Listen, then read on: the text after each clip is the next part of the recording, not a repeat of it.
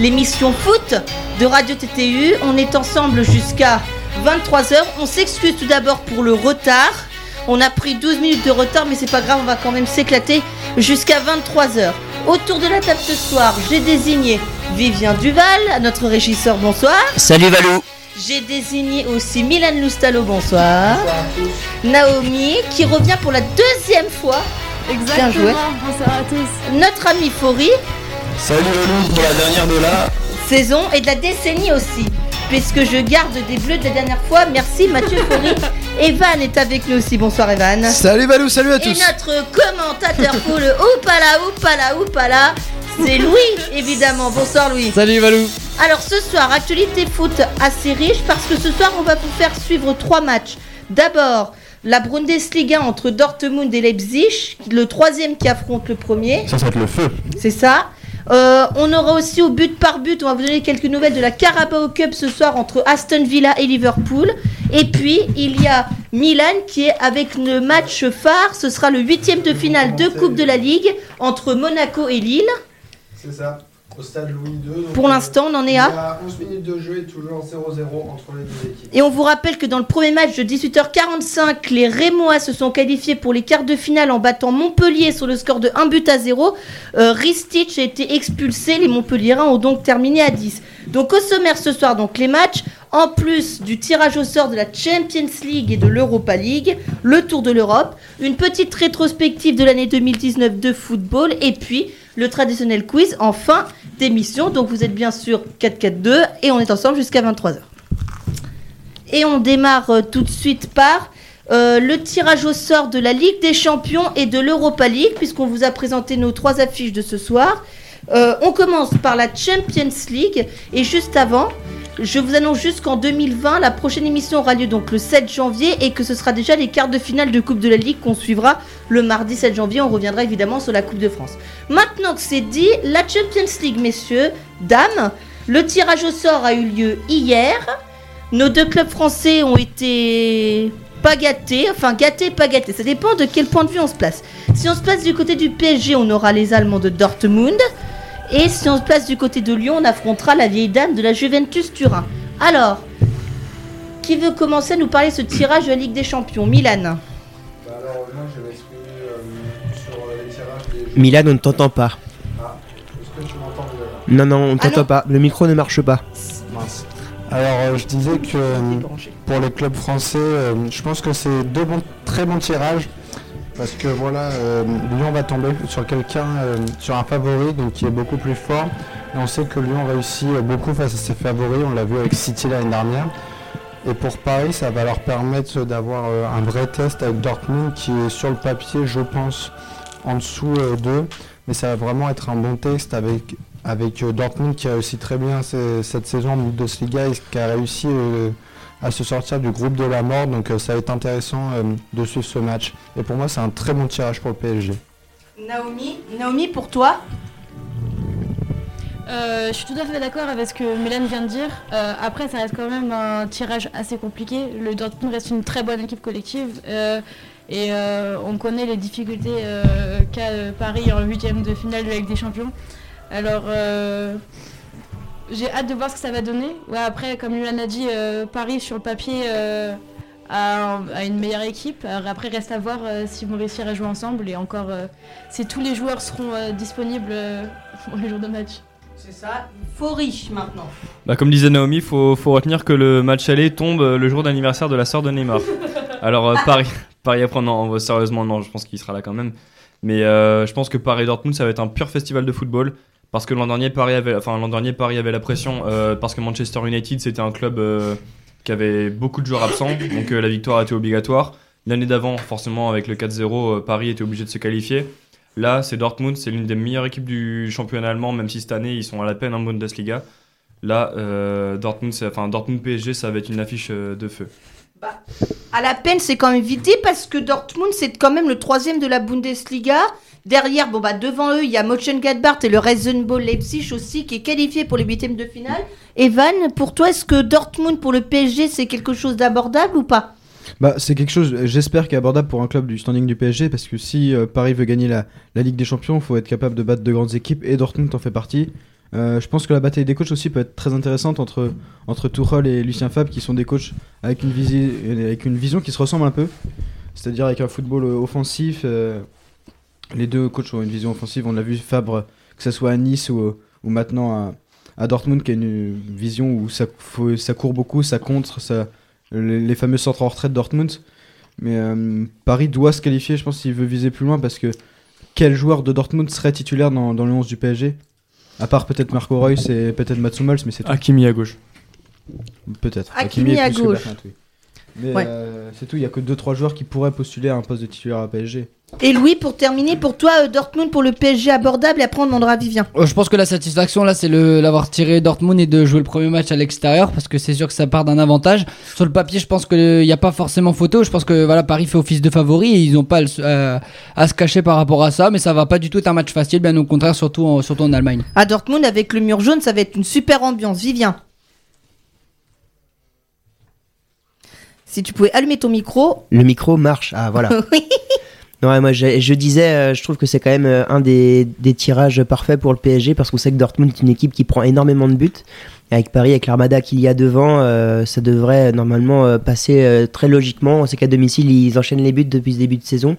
Et, et défensivement, le Dortmund, au contraire, prend énormément de buts. C'est beaucoup de victoires. Ils craquent 3-2 ou 2-1. C'est une équipe euh, très spectaculaire, Dortmund, mais qui prend également beaucoup de buts, comme je le disais.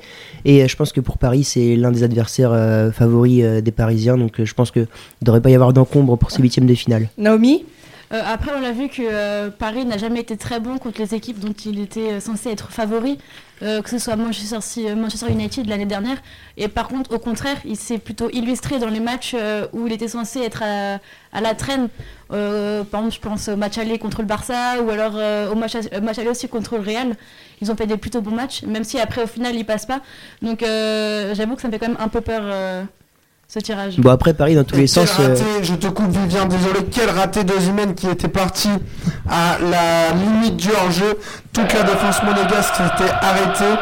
Et Ozimène était arrivé tout seul face au but, face à Subasic. Il s'est retrouvé lui aussi surpris euh, de cette situation. Et il a complètement manqué son jet.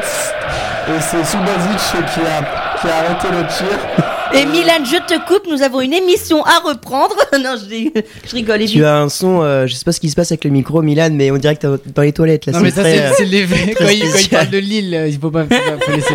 C'est possible. Ouais, Et- C'était pour vous dire que la défense de Monaco s'était complètement arrêtée après la situation un peu insolite de Zimel, qui ne s'est pas retrouvé en jeu, qui s'est retrouvé très surpris de d'être devant Subasic à, à, conclure ce duel qui n'a pas réussi et ça aurait permis à, à Lille d'ouvrir le score. C'est cependant pas le cas. On est à la 18e minute et toujours 0-0 entre les deux équipes. Ok, alors maintenant qu'on a parlé du Paris Saint-Germain, parlons du tirage de Lyon quand même, parce que là, ça va être un très très gros morceau. De toute manière, on l'avait dit la semaine dernière, au vu de leur position en phase de poule qui était deuxième, ils ne pouvaient pas espérer mieux qu'un très gros, le mieux, le meilleur des tirages, si on peut dire, euh, celui sur lequel ils auraient pu le plus s'en sortir, c'était Valence. Malheureusement, ce sera l'Atalanta pour Valence. Euh, la Juventus, Lyon, ça, ça évoque quoi pour vous Milan? Juve, euh, Lyon-Juve. Alors je te coupe avec Osimhen et c'est l'ouverture du score Le but de Victor Osimhen qui vient tromper Subasic après son, son duel qu'il a, qu'il a, qu'il a manqué deux minutes auparavant. Il vient se décaler côté droit et il vient tromper Subasic d'une frappe croisée limpide. On voit une récupération de, On ne se moque pas. de André qui va servir euh, Osimhen, une défense monégasque très mal alignée. Il vient croiser sa frappe et ça fait donc 1-0 pour le LOSC contre Monaco. Alors, éc- écoutez juste quelque chose parce qu'il y a quand même une surprise. Evan, tu vas nous en parler, mais Aston Villa mène 3-0 contre Liverpool après 39 minutes de jeu. Evan? Avec des buts de Ourian, Boyce et Kodjia, l'ancien Angevin. Et euh, on a l'impression que Liverpool a lâché la Carabao quand on voit la composition de l'équipe. Il faut, faut rappeler que Liverpool dispute la Coupe du Monde des clubs. En ce moment, toute l'équipe 1 est partie euh, au Qatar pour la Coupe du Monde. Alors là, ce sont les jeunes qui jouent. 3-0, donc voilà. Et entre Dortmund et Leipzig, Evan Euh, Est-ce qu'on a le score Oui, on a le score à la mi-temps. Et il y a 2-0 pour le Borussia Dortmund avec des buts de Julian Weigel et de Julian Brandt. mais intéressant. 2-0 pour Dortmund, ça veut dire que Leipzig reste leader en attendant le match du Borussia. Mais on en, euh, en attendant le, le- le match de l'autre Borussia, Mönchengladbach, et on en parle dans le Tour d'Europe. Donc on revient sur Lyon maintenant. Lyon contre la Juve, Milan. Pour toi, ça va donner quoi ce match? Bah alors je pense que le meilleur tirage donc pour Lyon était Valence. Oui, Euh, en tout cas le moins compliqué de le moins tous. hein. J'aurais euh, j'aurais plus mis sur Bargame. Mais on Non, va y ils revenir. pouvaient- ils pas pouvaient tomber pas Bergame. affronter Bergame, ils étaient deuxième de groupe. deuxième. Je m'excuse. Mais c'est pas grave. Mais du coup, Tu n'as pas suivi la semaine dernière, Louis, c'est affligeant. été- été, je pense, le, le- le tirage le plus abordable. Mais on a vu que, que Lyon était quand même très fort contre les grands. On l'a vu euh, contre Manchester City l'année dernière. On- depuis 5 ans, on voit que c'est la seule équipe qui a vraiment à, à mettre en danger le PSG sur tous les matchs. Donc euh, là, je pense que euh, le fait que ça soit la Juve avec Ronaldo qui vienne à la- à l'Olympique, euh, qui viennent euh, à Lyon, euh, je pense que ça va être intéressant de les voir. Après, avec les blessures qu'il y a eu ce week-end, je pense qu'on en reparlera, ça va être compliqué. À voir aussi le mercato qui va être effectué. Et juste pour vous dire, une petite parenthèse, que sur le but, Victor Osimhen s'est blessé. Et donc, euh, ça va être... euh, Qu'est-ce qu'il a fait pour se blesser, euh, je sais Milan pas, mais il, a, il, a, il a très peu célébré. Il s'est tout de suite assis par terre et donc ça va être qui va le, qui va le remplacer. et espérons et j'espère que ce ne sera pas trop grave pour Victor Osimhen qui vraiment euh, euh, incroyablement réaliste devant le but et espérons que ça soit pas une grave blessure pour lui. Donc, tu vois, tu parlais de Lyon, j'espère que c'est pas les ligaments croisés. Hein, ça serait, Non, alors ça, Lyon, on en reparlera tout à l'heure dans le Tour de l'Europe quand Je on que abordera la si- 17ème journée de Ligue 1. Si Revenons- se fait les croisés, je pense que ça sera compliqué pour lui de cette saison. mais, Re- euh, revenons- Bah ouais, mais comme Lyon, moi justement, j'avais une question par rapport à cette affiche. Est-ce que Lyon n'a ne serait-ce qu'une seule petite chance de passer? C'est ça la question. Alors aussi. Mathieu, je crois que tu nous avais fait une liste des joueurs, c'est ça Mathieu? Qui euh, à moins que est-ce que tu l'as maintenant ta liste de joueurs qu'on pourrait recruter au mercato? Alors Yvelou, bien sûr que je l'ai, mais je pensais qu'on on parlait plutôt de la Ligue des Champions euh, Lyon-Juve pour l'instant. Eh ben on va parler on parle de la Ligue des Champions Lyon-Juve. Alors Naomi Lyon-Juve, ça t'inspire quoi comme affiche? Alors, sincèrement, ça va être une très belle affiche. Euh, va y avoir, risque d'y avoir du beau jeu d'ailleurs. Mais euh, j'ai peur que Lyon ne soit pas à la hauteur euh, de, ce, de cette affiche, justement. On a quand même affaire à un sérieux prétendant au titre euh, de la Champions League. Et je, je sincèrement, je, doute vraiment que Lyon puisse trouver une faille euh, dans ce jeu. euh, Eh oui, un prétendant à la Ligue des Champions. On se rappelle que l'an dernier, ils avaient perdu en Huitième de huitième finale contre le Barça. contre l'Ajax Amsterdam. Non, c'était le Le Real Barça, qui avait perdu contre euh, Amsterdam. Euh, non, alors contre Contre le Barça.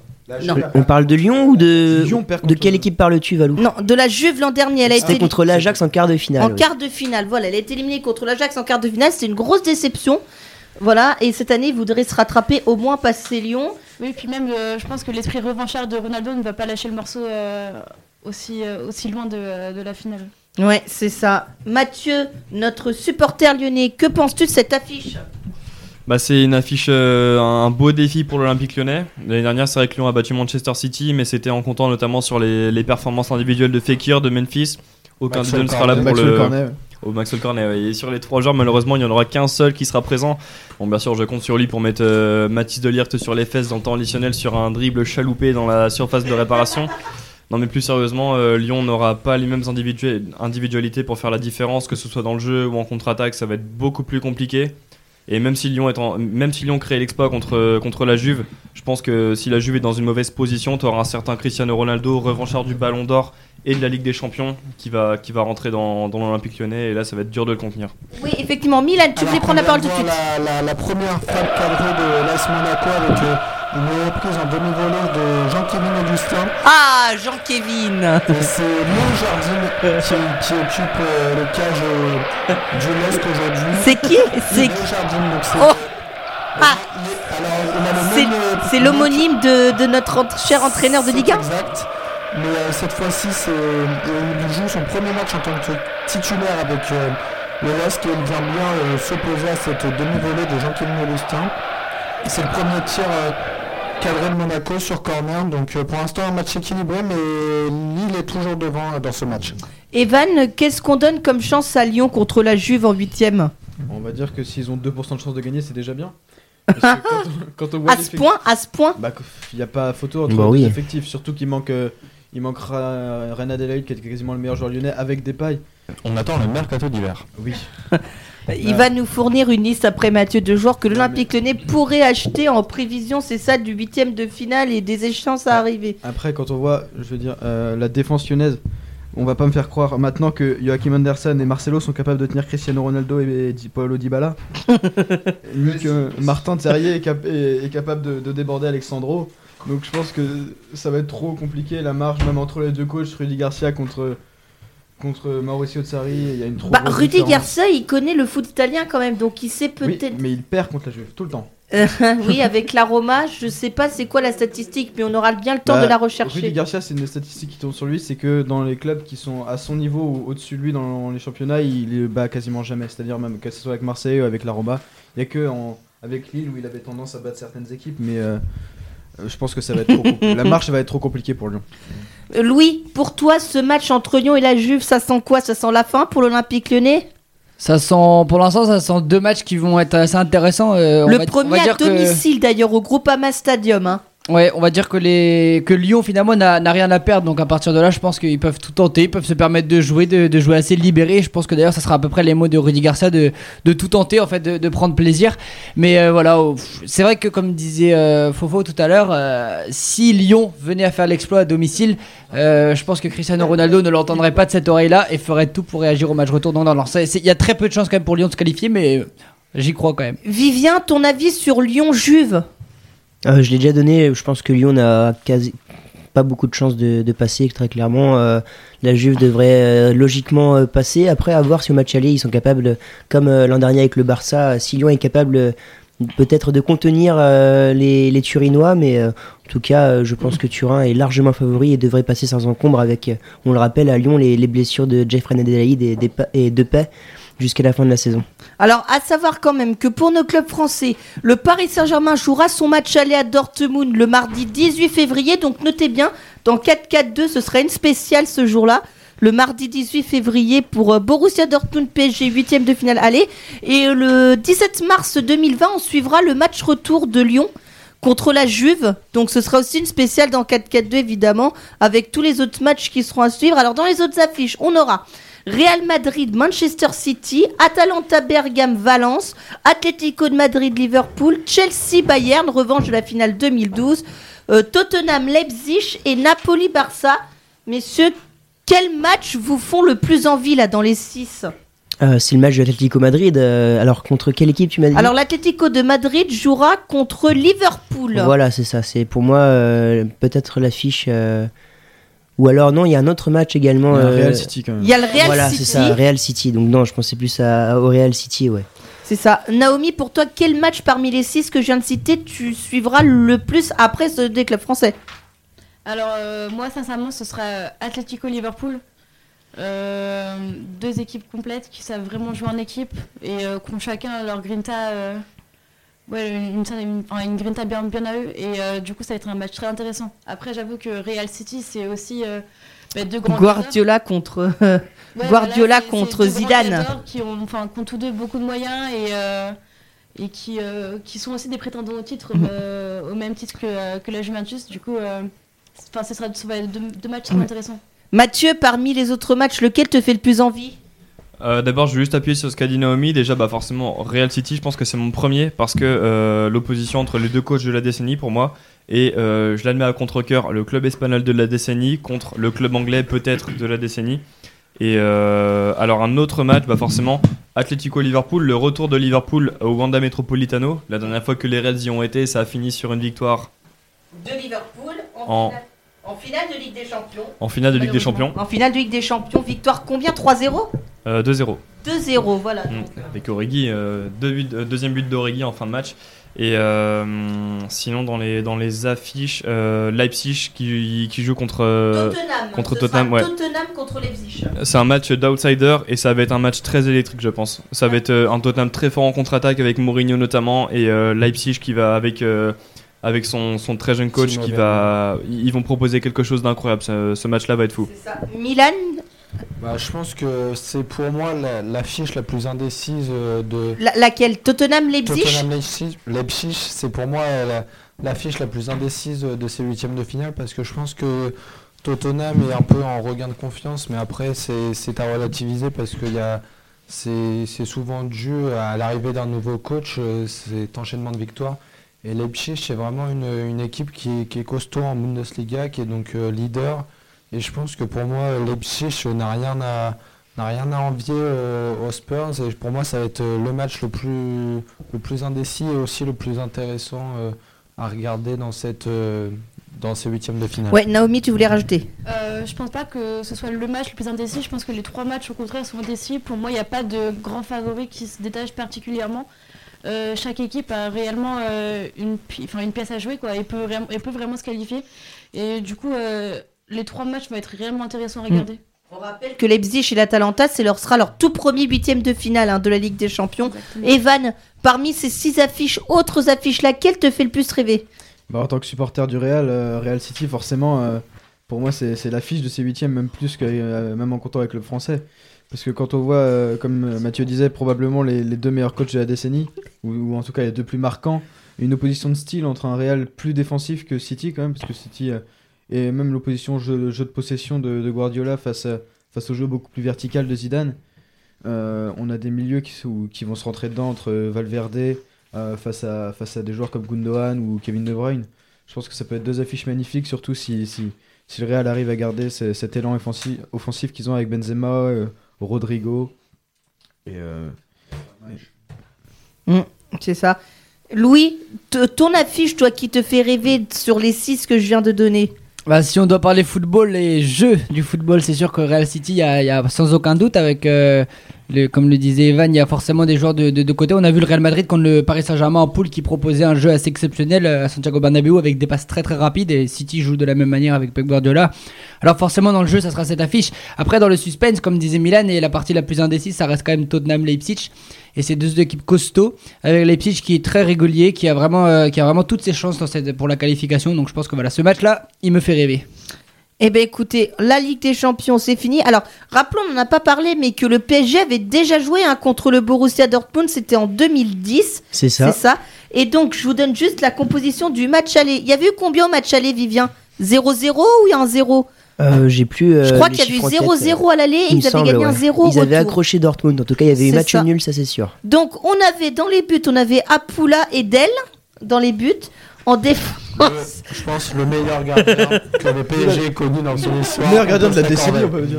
Euh, on avait en défense, on avait Christophe Jallet. Alors, euh, sur les côtés, on avait Christophe Jallet et Sakatiene. On avait Zou- on avait Zoumana Kamara et Mamadou Sakou Ça, c'est un joueur. Ça, par contre, c'est l'un des meilleurs défenseurs de la en défense centrale. Au milieu de terrain, on avait Claude Makelele et Mathieu Bonnemer.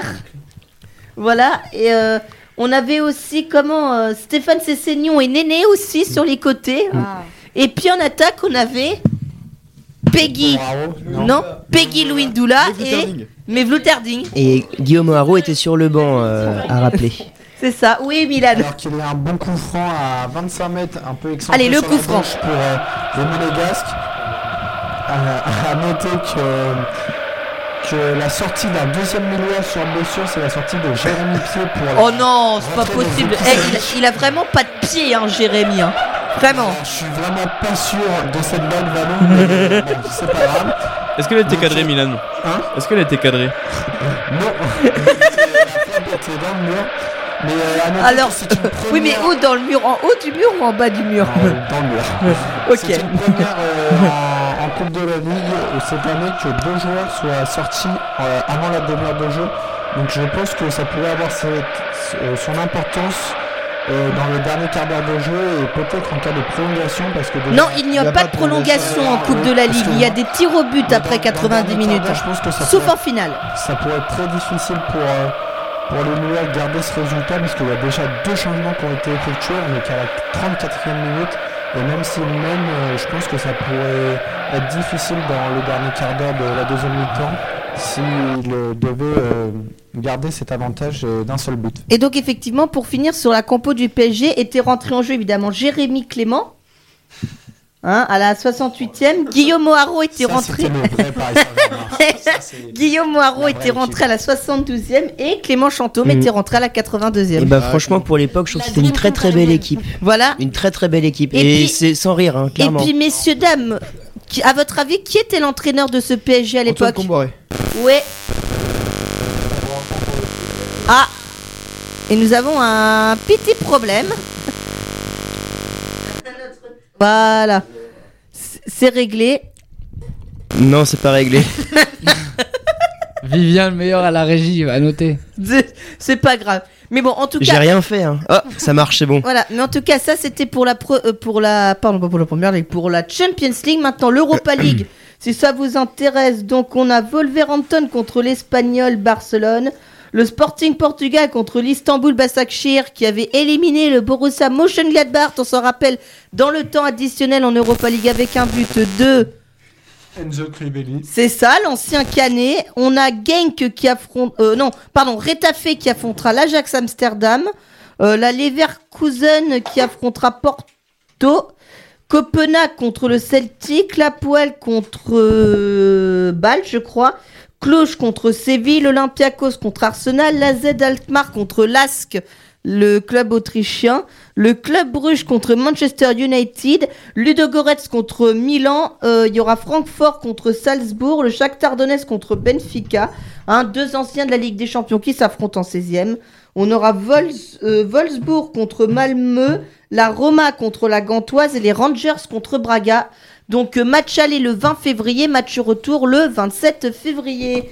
Et ben on passe maintenant. Ouais, euh, Mathieu. Alors il y a vraiment des affiches alléchantes, mais surtout attends qu'on ait un match entre les Celtics et les Rangers en Ligue Europa là. Alors ça, ce sera possible, mais au tour suivant, en huitième de finale, si les deux clubs se qualifient, et ce sera, pardon, euh, tu verras pas grand-chose. Hein. Ce sera comme, pardon, tu verras pas grand-chose. Ce sera comme, euh, Parce que. ce sera comme euh, pour les quarts de finale de Ligue des Champions, on pourra avoir deux clubs qui s'affronteront d'une même équipe. Oui, euh, Mathieu. Mais t'auras quand même des, des affiches incroyables. Enfin, il y aura notamment euh, des, des- des équipes qui ont connu la Ligue des Champions pendant la décennie, euh, qui vont se, se rencontrer directement. Bah, je pense euh, notamment, euh, alors pas la Ligue des Champions pour le coup, mais des surprises comme euh, Wolverhampton, l'Espagnol Barcelone, qui était habitué à jouer le maintien en Première Ligue et en, Liga cette saison, qui vont se rencontrer euh, dès les 16e de finale. T'auras l'Inter Milan qui va, qui affronter Ludogorets, donc deux anciennes équipes de Ligue des Champions.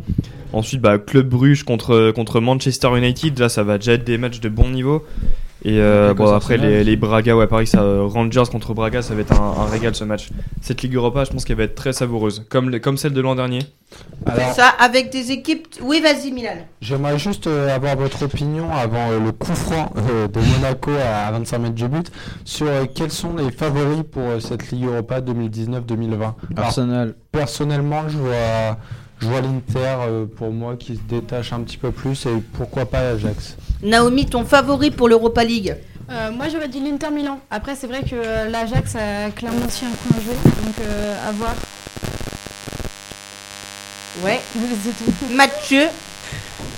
L'Inter, le grand absent des huitièmes de finale de la Ligue des Champions et qui, qui est bien au-dessus d'Arsenal cette saison. Qui est, en, qui est en pleine forme alors qu'Arsenal se cherche encore, alors qu'on est en décembre, ils n'ont pas encore de d'équipe, donc euh, l'Inter euh, largement, à moins que l'Ajax. Evan. Bah alors je vais pas être objectif là-dessus, mais je vais dire Arsenal parce qu'il y a quand même une âme européenne dans cette équipe où il faut se rappeler quand même qu'Arsenal a été finaliste l'année dernière, bon avant de prendre euh, une branlée en finale, mais euh, mais Arsenal est une équipe euh, avec des joueurs qui sont capables de faire la différence en Europa League plus qu'en Première League où il y- aura peut-être plus d'espace en, en Europa League avec des joueurs comme Aubameyang, comme euh, Pepe qui est très bon en Europa League alors qu'il est franchement moyen en Première League. Et euh, Oh, quand même, il marque beaucoup de buts, Aubameyang en première ligue. Non mais je parle de Nicolas Pepe. Oh, pardon. Euh, et euh, peut-être que la défense un peu bancale d'Arsenal sera, sera meilleure en Europa League. J'aime ton oh pardon, mais euh, moi je suis d'accord avec. euh, Alors, Avec oui, ton favori? Non, je suis d'accord avec Kevin parce que voilà, il m'a piqué les mots et euh, c'est Arsenal, je pense, qui, comme le dit Fofo, il, il se trouve pas encore. Mais c'est une équipe qui va rebondir parce qu'ils ont énormément de potentiel. C'est très bizarre. Euh, ils ont énormément de potentiel. Donc je pense vraiment qu'ils sont capables d'aller au bout. Alors, si je dois quand même choisir un, on va, on va choisir une autre équipe qu'Arsenal pour pas faire comme tout le monde, mais euh, ça serait l'Ajax Amsterdam du coup, avec la régularité, la jeunesse et la capacité de cette équipe de surprendre. Donc, allez ouais, le top 3, ça serait Inter, Inter Ajax Arsenal. Ok, et pendant ce temps-là, on a notre régisseur qui a un petit problème de technique. C'est pas très grave, on va continuer quand même. On va parler du Tour d'Europe, messieurs. On va commencer par la Ligue 1. Avant, on va tout de suite refaire un tour à, au- à Louis II, s'il te plaît, Milan, pour le match entre Monaco et Lille. Il y avait un coup franc tout à l'heure. Qu'est-ce qu'il a donné Alors, ça a rien donné. Je pense qu'on va changer de tireur euh, côté monégasque. avec, euh, C'était qui qui tirait C'était Jean-Kévin Augustin avec Oh non euh, une frappe euh, dans le mur. Et euh, on, on voit euh, des Lillois qui commencent à vraiment évoluer en contre avec euh, Iconé qui a fait une percée euh, côté droit euh, en profondeur. Et c'est vraiment le schéma, le schéma de Lille cette année. C'est euh, l'ouverture de score et après on essaye de contrer avec la frappe euh, d'Araujo qui est, de- qui est sortie par Subasic. Arrojo Ruiz Arrojo Araujo, le, le Brésilien qui va chercher le petit. Ah, c'est un. Brésilien, Arrojo Argentin. Ah non, Brésilien, je suis sûr de moi. Do. Brasil C'est sorti par Subasic qui est mis à contribution. euh, à Répète, chaque, euh, répète le gardien. Subasic. Merci. Non, Subasic. Gardien slovaque, quoi. Non, il est pas. Non, il est. Et il est pas slovaquois déjà, il est croate. Alors, Euh, le corner qui n'a rien donné, mais je pense pour, que. pour vous dire, ce soir, on aurait dû vous proposer un petit best-of de toutes nos, nos pires phrases de la saison déjà pour démarrer, mais On va pas dire à qui c'est la faute. Je, je pense que Louis aurait été pas mal de fois dedans. Ouais, C'est c'est la faute à qui? Euh, C'est la faute à Vivien, c'est lui qui devait préparer, mais son Audacity a planté pour faire le montage du best-of. Donc c'est pas grave. On essaiera de vous le proposer par contre à- au début janvier quand même pour que pour vous puissiez euh, découvrir nos aventures euh, savoureuses. Et à Ah. Oui, juste vas-y, euh, euh, Louis. Dans les compositions, euh, en Coupe de la Ligue, c'est assez rare, mais quand même, la plupart des stars des deux équipes euh, sont présentes sur le terrain. Donc euh, Renato Sanchez euh, qui, qui est présent euh, sur le terrain, qui a fait euh, son meilleur match depuis qu'il est à Lille euh, ce week-end face à Montpellier, on en reparlera. Mais euh, c'est étonnant aussi de voir les, les coachs qui ne font pas du tout tour ou peu tourner dans, dans ce huitième de finale de Coupe de la Ligue. Et, parce qu'on a souvent, on a souvent l'impression de voir des équipes B ou C euh, s'affronter en Coupe de la Ligue. euh, et là, Monaco et Lille, qui sont quand même euh, de bonnes équipes euh, de, de la Ligue 1, qui, qui font confiance aux titulaires. Ouais, Mathieu. Donc c'est à la 41e minute qu'on a le compo des équipes. Bah, on m'a pas donné euh, bah, en même temps, Je rigole, je rigole, je rigole. En même temps, je lui ai pas demandé avant la composition des équipes. Donc effectivement, c'est les, les principales stars étaient là au début, donc Ozymen mais qui est sorti. On a Renato Sanchez, Keita Balde, euh, Aguilar côté monégasque. À noter que Ben Yedder est sur le banc euh, côté euh, de la principauté. Louis, je te coupe deux secondes parce qu'on va Milan. Euh, pas- pardon, Louis est là. Milan, on te coupe deux secondes. On va retourner du côté de la Roure, du côté de Dortmund parce que ça a bougé. Ça a euh. bougé entre la mi-temps. Maintenant, on est à la 60e minute et il y avait 2-0 à la mi-temps. Il y a 3-2 maintenant. Euh, Timo Werner qui, a- qui avait égalisé avec deux buts à la 47e et à la 53e minute, tandis que Jadon Sancho a euh, permis Alors- à Dortmund de reprendre la tête à la 55e. Est-ce que notre régisseur peut nous répondre? On est, on est en direct ou pas? On est toujours en direct. c'est bon. le, le raté de Loïc Rémy Euh, oui, peut-être. sous les yeux avec euh, une déviation Euh, de Iconé, le numéro euh, 10 lillois, qui vient faire un 2 avec Loïc Rémy qui se retrouve seul face à Subovic. Il veut enrouler dans le petit filet droit. Et malheureusement, il vient euh, tirer à côté du but. Et du coup, ça, fait toujours 1-0 pour euh, les Lillois. Mais on sait que les Lillois sont tout proches du break. Et je pense qu'un but de Loïc Rémy sur cette action aurait fait beaucoup de bien. Parce qu'à 2-0 avant la mi-temps, ça n'aurait pas été pareil. Et là, euh, du coup, les Monégasques qui restent dans le match après euh, ce raté euh, de Rémy. ok. Alors, juste avant qu'on passe au Tour d'Europe et qu'on parle de la 17e journée de Ligue 1, juste, je voulais vous demander, en Ligue des Champions, il n'y a que des clubs du top 5 du classement des associations euh, FIFA, donc Angleterre, Espagne, Italie et Allemagne et France. Euh, vous trouvez ça regrettable qu'on ait que ces cinq associations qui soient représentées? Naomi? Naomi Bon, c'est pas grave, vas-y, Milan. Alors je pense pas parce que c'est pas pour les critiquer et je trouve ces championnats honorables. Mais euh, je pense que les pensionnaires des championnats de, Russie et, du Portugal, euh, à chaque fois, sont sortis en huitième. Et là, je pense que vraiment il y a une vraie compétition entre, les matchs, même s'il y a des confrontations déséquilibrées. Je suis content qu'il y ait quand même deux, deux équipes de, de Ligue 1 en huitième de finale et j'espère qu'on réussira, qu'on va réussir à conserver notre cinquième place à l'indice UEFA pour euh, bénéficier encore de trois, de trois clubs en Ligue des Champions l'année prochaine. C'est ça. Vous autres, chers chroniqueurs, vous trouvez ça regrettable qu'on ait que ces cinq associations de représenter, qu'on n'ait pas plus de diversité? Euh, après, c'est euh, c'est- enfin, c'est dû au niveau des équipes. euh, euh, franchement, elles n'ont pas démérité. Les, les, les autres pays n'ont pas démérité, mais euh, il est vrai que euh, bah, le, cin- enfin, les clubs du 5 majeur sont, enfin, sont quand même de très bonnes équipes et se sont quand même pas mal, enfin, pas mal démarqués. Ouais. plus Et on rappelle quand même qu'en Coupe européenne, l'Espagne et l'Angleterre ont fait 7 sur 7. C'est-à-dire qu'elles ont Ouais. réussi à ramener leurs 7 équipes dans les deux compétitions. Mathieu Euh, Non, Naomi, vas-y, continue. Tu voulais peut-être dire autre Non, chose. mais euh, c'est logique. Les clubs français et enfin les, les clubs espagnols et anglais sont euh, les meilleurs. euh, c'est le meilleur de ce qu'on peut faire euh, aujourd'hui et donc euh, ça m'étonne pas quoi. Bah, c'est vrai qu'avec les, les futures réformes de l'UEFA, j'ai vu, vu plusieurs personnes se plaindre du fait que la- les Coupes d'Europe deviennent trop élitistes, qu'on favorise les clubs du Big 5. Mais là, pour le coup, c'est vraiment, bah, les règles n'ont pas changé par rapport aux dernières années et c'est vraiment les, les clubs qu'on qu'on qu'on le mieux utilisé leurs forces qui sont passés en huitième de finale. Donc évidemment, bah, le fait qu'il n'y ait que les 5 clubs du Big 6, ça, ça peut choquer, mais on a quand même des surprises avec l'Atalanta. C'est une équipe qu'on n'a pas vue dans- durant la décennie en huitième de finale. Et on a... Leipzig non plus, ce sera sa pro- son premier huitième de finale. Oui, voilà, même si ce sont des équipes italiennes et allemandes, on a quand même des surprises en huitième de finale, donc je pense qu'il vaut mieux en profiter pour l'instant. Ah, Lou- Louis, euh, pas Louis, Milan, Milan. Alors d'habitude c'est Louis qui commente les matchs, mais aujourd'hui c'est moi, avec euh, un, un coup franc excentré Hop là, là. pour euh, Golovin qui vient rouler ce ballon euh, et qui vient plonger devant le but euh, de Léo Jardim.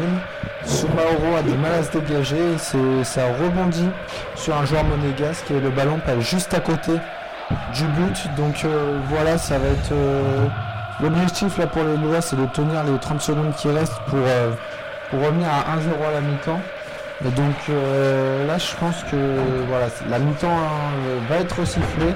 Donc ça fait 1-0 pour, euh, pour les Lillois. Attention avec euh, Loïc Rémy, Loïc Rémy, le, le 2-0 Ah, 2-0 pour. euh, 2-0, 2-0 but. pour- Quelle erreur Quelle erreur des, des défenseurs monégasques alors tout le monde croyait que la mi-temps allait être sifflée parce que les deux minutes de- d'arrêt de jeu étaient arrivées à bout. Mais euh, une mésentente entre les deux défenseurs centraux sur un long dégagement de Léo Jardim. Et c'est Loïc Rémy en tant que baroudeur qui vient venir chipper ce, ballon. Et pas comme tout à l'heure, il, il ne va pas rater son duel. Il vient crocheter sous Basic et passer le ballon sous le flanc du gardien croate. Et donc ça fait 2 à 0 pour les Lillois. Ça sent bon les, quarts de finale pour le LOSC. Bah, très bien, les quarts de finale qui se joueront donc le, les 7 et 8 janvier prochains, puisqu'on les suivra sur, euh, sur euh, 4-4-2. Voilà. Euh, messieurs, donc pour la Ligue des Champions, l'Europa League, on en a parlé. Je sais pas si notre euh, régisseur nous entend. Est-ce que Viviane nous entend? Est-ce qu'on fait une pause maintenant pour faire le tour de l'Europe après? Eh bien, écoutez, ce que je vous propose, c'est qu'on va faire. On fait Oui, la on peut faire une pause. on Valou. fait la pause maintenant, comme ça le régisseur peut régler ses problèmes tranquillement. Et puis on revient tout à l'heure dans un quart d'heure avec au programme Tour de l'Europe et quiz pour terminer. À tout à l'heure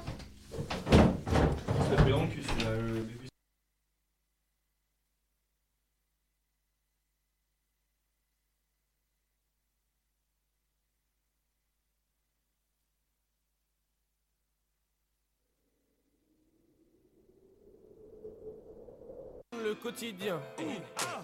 Mes amis appellent ça le frémont. Trop peu de gens savent vivre vraiment. Suis-nous si tu veux voir le vrai monde. 200 à l'heure, je suis dans un film. Un verre de trop, je me sens invincible. C'est cool, mais ça dépend de l'usage. Et moi, je suis rarement le plus sage.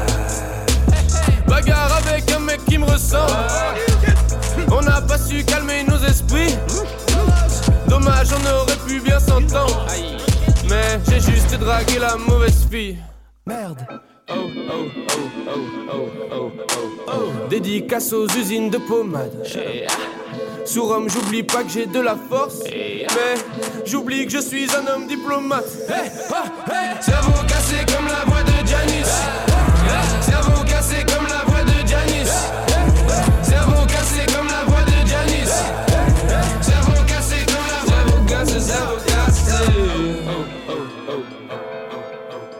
Besoin de me relaxer, fais-moi que ça. Ton pote me serre la main un peu fort. Oui, oui. J'ai vu des guerres se déclarer pour moins que ça. Oui, oui. Je suis là pour faire mon trou comme le poppers. Ce monde est dangereux, oui, mais moi j'ai peur. Bestial, j'ai fait des choses irrémédiables. Le diable surgit de nulle part comme un pop-up. Un jour j'écrirai ma propre histoire. Je suis tellement high, je veux retenir qu'un chapitre. Celui où je vis tout nu, sans problème de maille. Je suis tellement high, les nuages me cachent là. La bite Grand sourire et gros doigt d'honneur. Je protège mon cou comme les gens dans le nord. Le chef m'a reconnu, il m'offre le d'honneur. Hmm, grand sourire avec mes dents en or. Cerveau cassé comme la voix de Janis.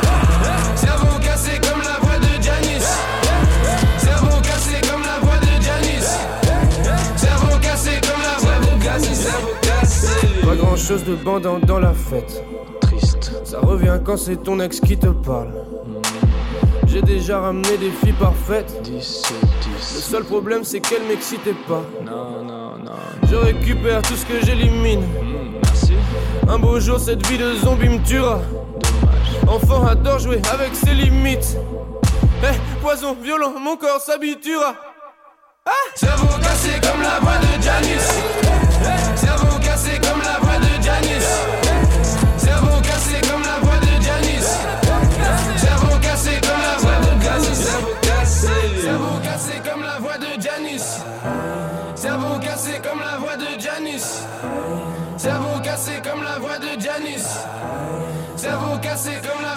la voix de Janis. Cerveau cassé.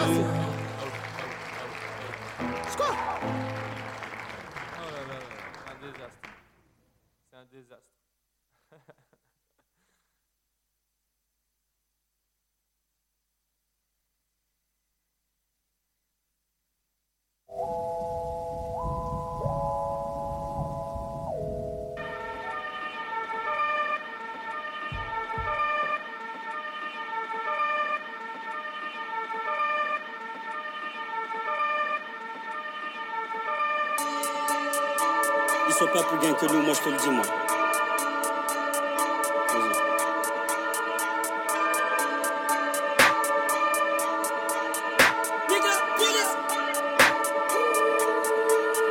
Nique la police, nique la police, j'ai ces trois points sur mon sage-vie. Y'a les broliques, les les reins solides, fais ta folie.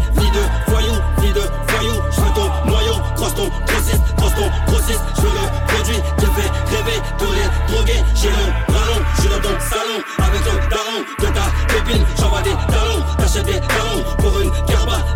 trop de je m'appelle 60, je suis là de 60 millions de diamants, Ferrari, importe les risques, je m'accroche dans ma sacoche, j'ai mis trois glocks, j'ai mis trois glocks. Deux fois. Charbonneur non-stop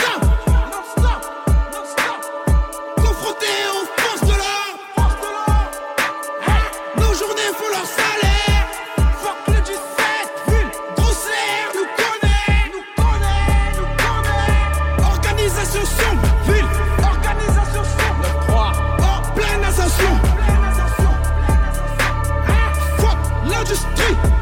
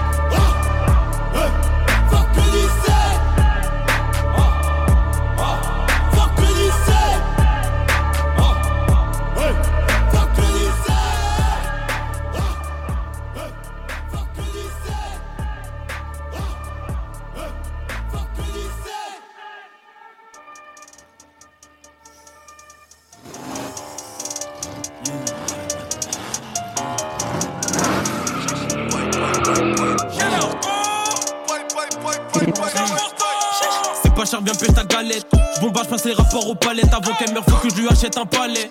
Dans chaque continent s'il le fallait. On charbonne, on veut tous le magot. La monnaie attire la poussière, donc je baisse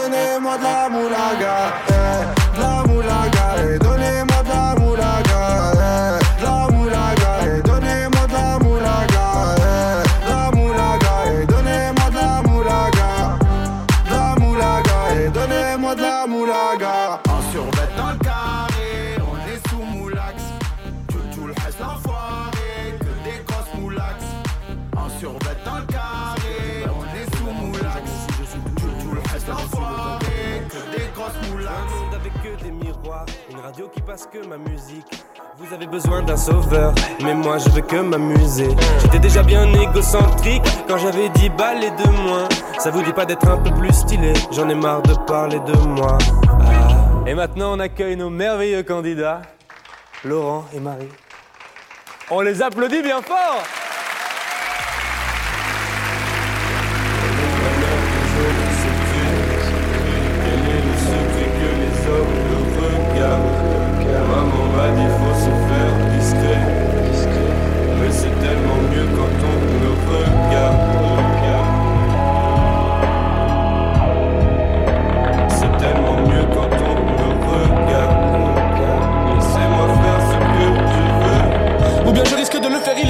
j'ai pas pris mes calmants.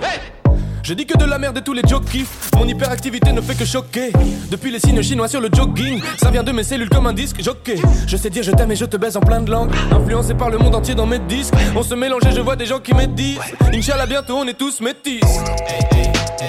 Suis-moi si tu veux voir des monstres gentils. On n'a pas le nez vert, ton kebab est pas bleu, mais on y a caché quelques champis. Alors fais la fête avec nous. Les caries diraient comme, comme, comme. Jusqu'à la mort. Le nirvana dans le corps, comme Kobe. Pour trouver ce monde drama, faut de la drogue, certains sont morts en le montre en main. Si les chefs de ce monde fumaient de la queue con, toutes les guerres s'arrêtaient en deux secondes. Montre en main. BTW la politique, pas sucer mon gros doigt. Je suis différent même des gens que je côtoie. Tu pensais quand même pas que j'étais comme toi. T'es obsédé par le liquide, mais t'es pas en go. Me sors pas les mêmes conneries que tes parents gobe. T'es défoncé, tu repars en go. Mélange de pilules et de whisky, miskin. Tu vas finir comme Octave Parango.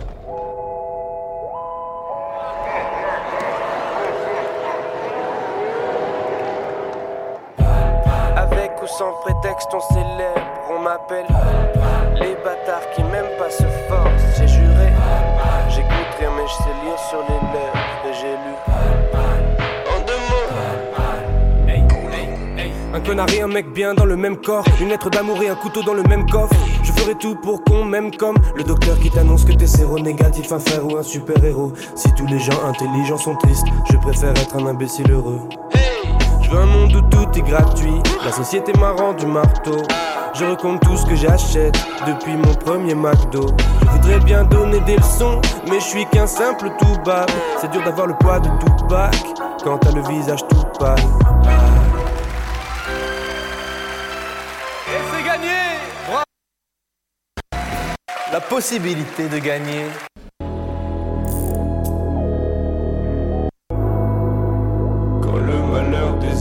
secret.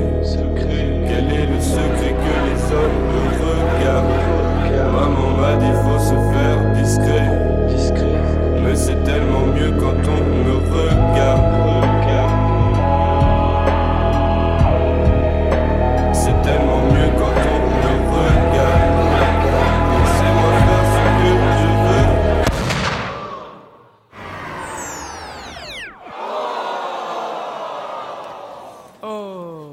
Quel dommage.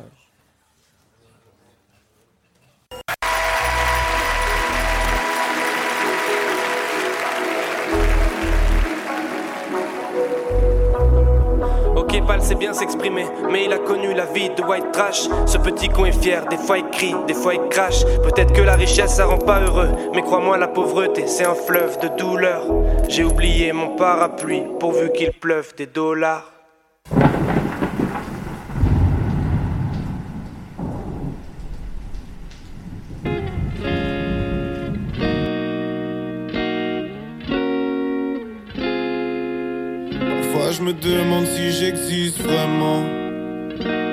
Vie, je ne suis qu'un spectateur.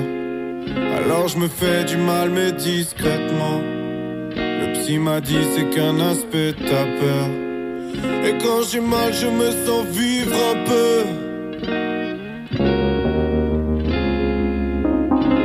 Il fait nuit quand les lumières s'allument. On oublie presque qu'on est triste.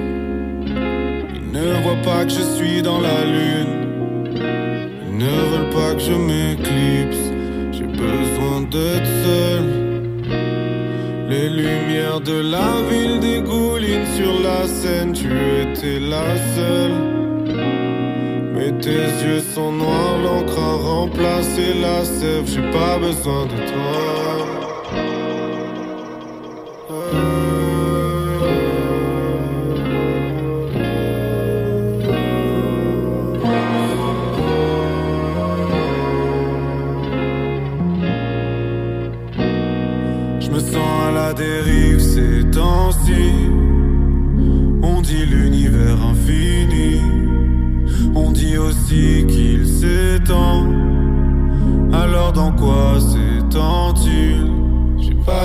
J'ai besoin d'espace. J'ai peur de ta face cachée. J'ai pas les pieds sur terre. Pour moi, t'es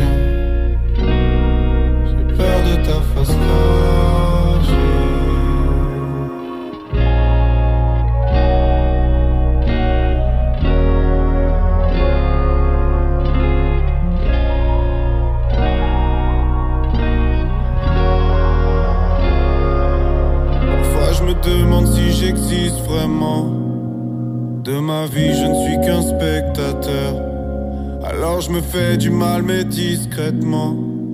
Le psy m'a dit c'est qu'un aspect de ta peur. Et quand j'ai mal, je me sens vivre un peu.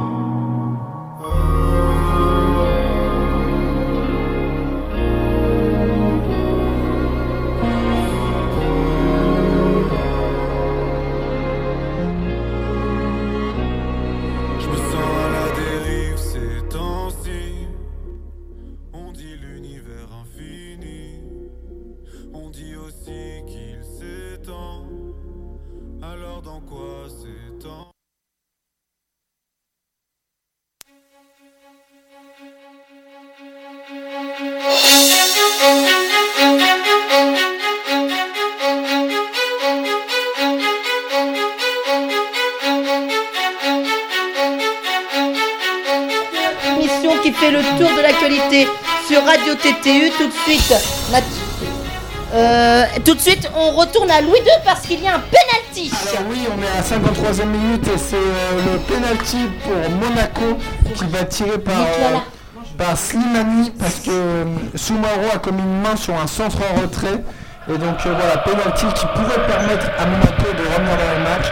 Pour l'instant, il y a 2-0 pour Lille avec un penalty assuré par Slimani face à Léo Jardim.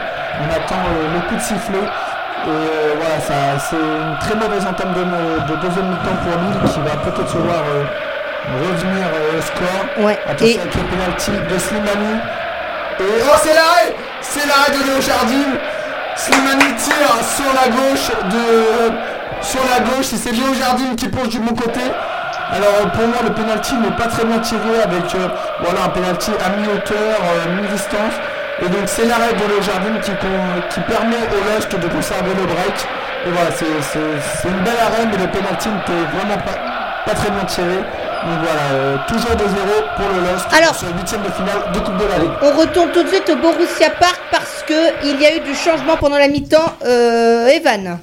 Oui, nous sommes à la 90e minute de jeu, il reste 3 minutes à jouer et il y a 3-3 entre les deux formations avec euh, l'égalisation de Patrick Schick, le, le joueur tchèque à la 77e minute.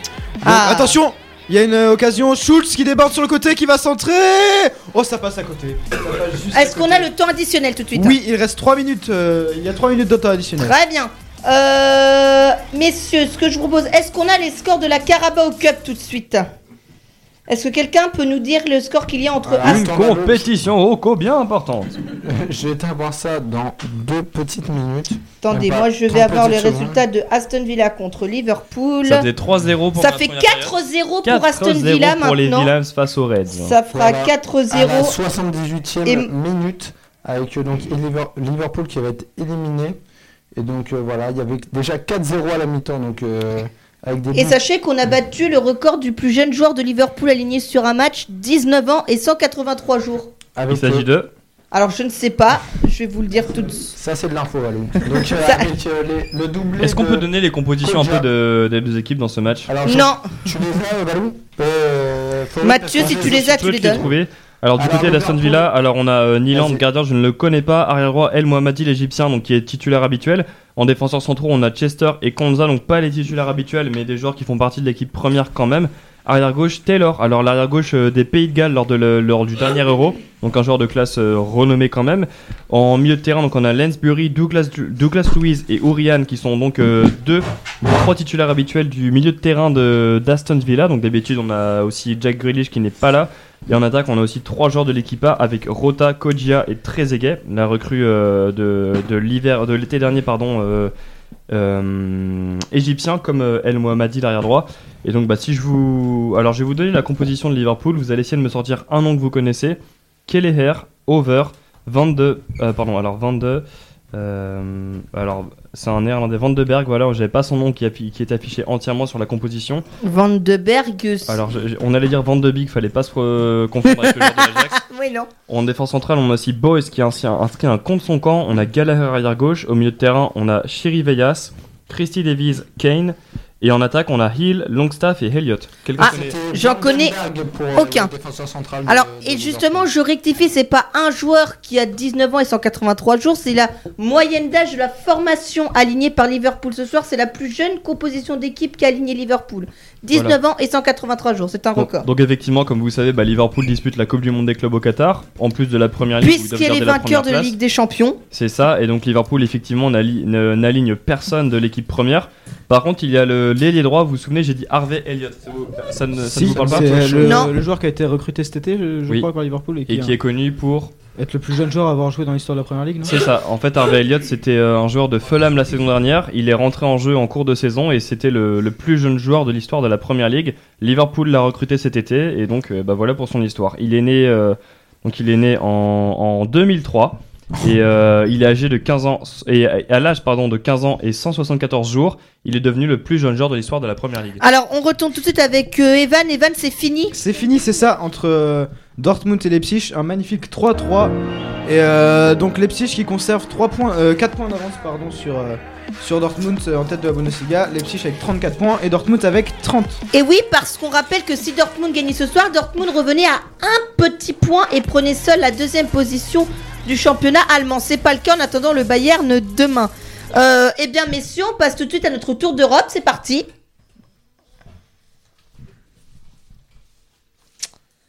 Et euh, tout de suite, avec notre bonne vieille Ligue 1 Conforama, la Ligue des talents.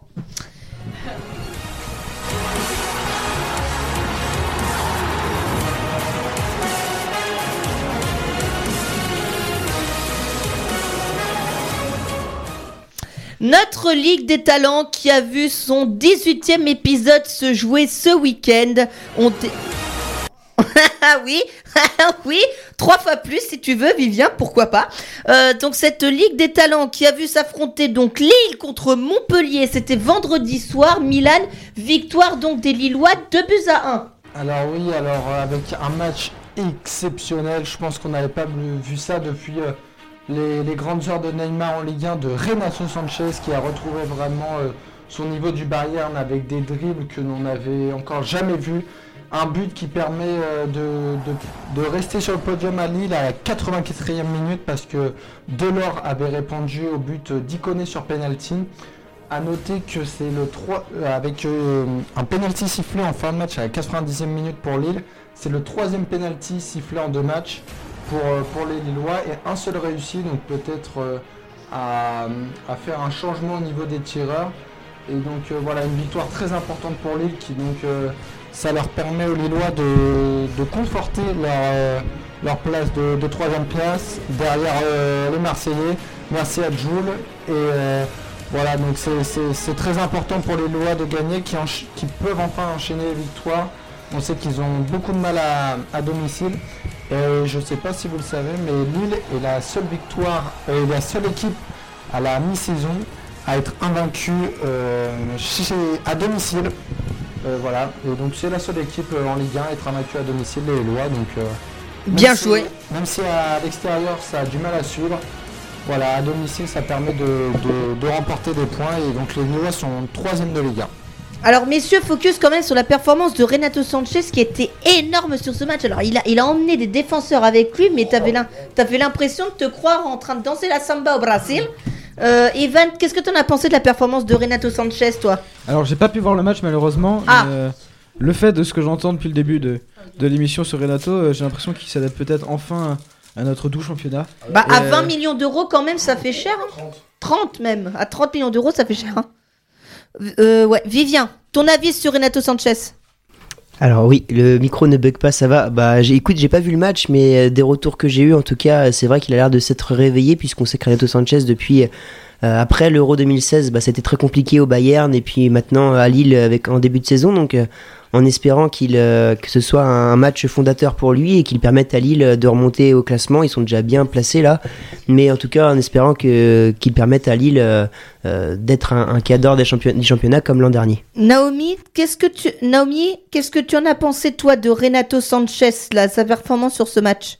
Eh ben, J'espère sincèrement que euh, sa performance n'est pas éphémère et qu'il va, euh, euh, qu'il va rester comme ça euh, dans la durée. Euh, c'est vrai que j'ai pas non plus vu le match, mais euh, de très bons retours, de très très bons retours même.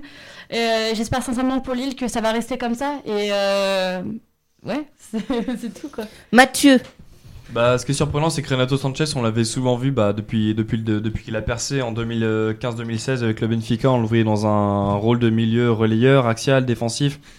Dans ce, dans ce rôle où il excellait. Ensuite, il s'est perdu pendant plusieurs années. Et là, au quoi, il, a un poste où on arrête de le mettre dans cette, euh, boi- dans cette boîte, dans cette catégorie du, milieu axial. Et que ce soit en tant que milieu gauche ou un peu électron libre euh, de l'entrejeu du LOSC, du LOSC pardon, il, il excelle, il, il, a des, il a des performances qu'il met, qu'il remettent au devant de la scène, que ce soit offensivement et même euh, défensivement. Là, voilà, il a été décisif contre Montpellier. On le voit, on le voit nous régaler euh, côté gauche. Alors euh, que ce soit euh, dans l'axe ou, ou dans son nouveau poste à Lille, euh, qu'il s'épanouisse, je suis très content de le voir euh, revenir sur le devant de la scène.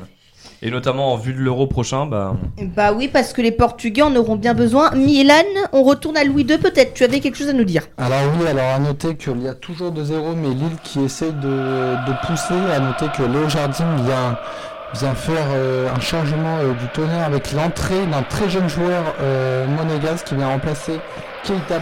Alors comment il s'appelle? Alors euh, je vais te dire ça à l'instant. Et à noter que la sortie d'un- joueur aussi important que Keita Baldé, qui est pour une fois titulaire euh, à la- seulement à la 3 63e minute, est assez étonnant. Donc euh, voilà, Léo Jardim qui, fait, qui essaie de faire des choix forts pour essayer de changer la tendance. Et donc pour revenir à Renato Sanchez, je pense que là, il a, sur ce match, il a justifié son prix, qui, qui est quand même euh, inédit pour euh, le LOSC. Et voilà, il a vraiment, euh, il a vraiment rayonné sur ce match face au. Et je pense pour moi qu'il a vraiment gagné le match à lui tout seul. Il a vraiment été excellent. Il, a, su mélanger vitesse, physique et technique, ce qui est quand même assez rare pour un joueur. Alors que là, il connaît qui vient essayer de gêner Subasic et Subasic qui s'empare du ballon pour le pour l'AS Monaco. Donc ça fait toujours 2-0 pour le LOSC à Louis II à la 65e minute contre Monaco. Ouais, alors très vite, euh, euh, tu voulais nous dire quelque chose Mathieu?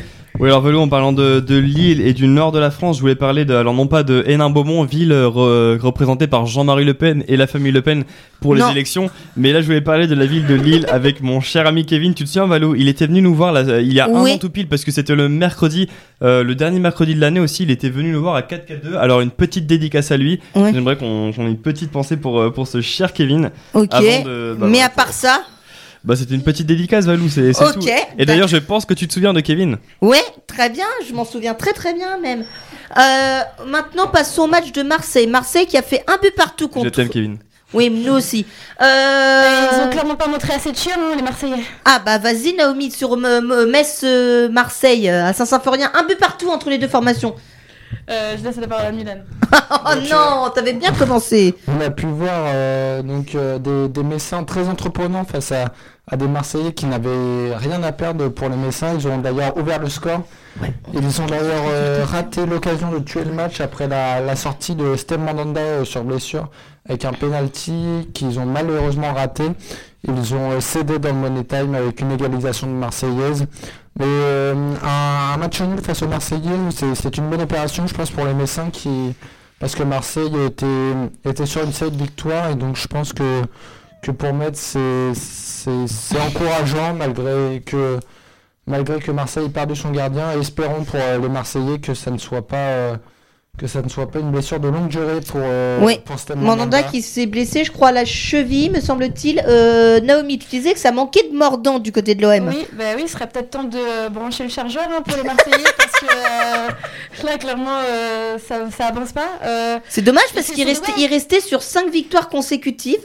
Non, mais surtout, c'est dommage parce que c'était pas. Six victoires c'est- consécutives, 6 victoires consécutives. C'est auraient- une équipe qui se rêve euh, en haut du championnat et euh, perdre des points comme ça, c'est dommage parce que c'est des points qui, à la fin de saison, peuvent faire la différence quand on sait qu'il y a une saison dans les pattes et que c'est toujours, Ouais. plus compliqué de gagner des matchs.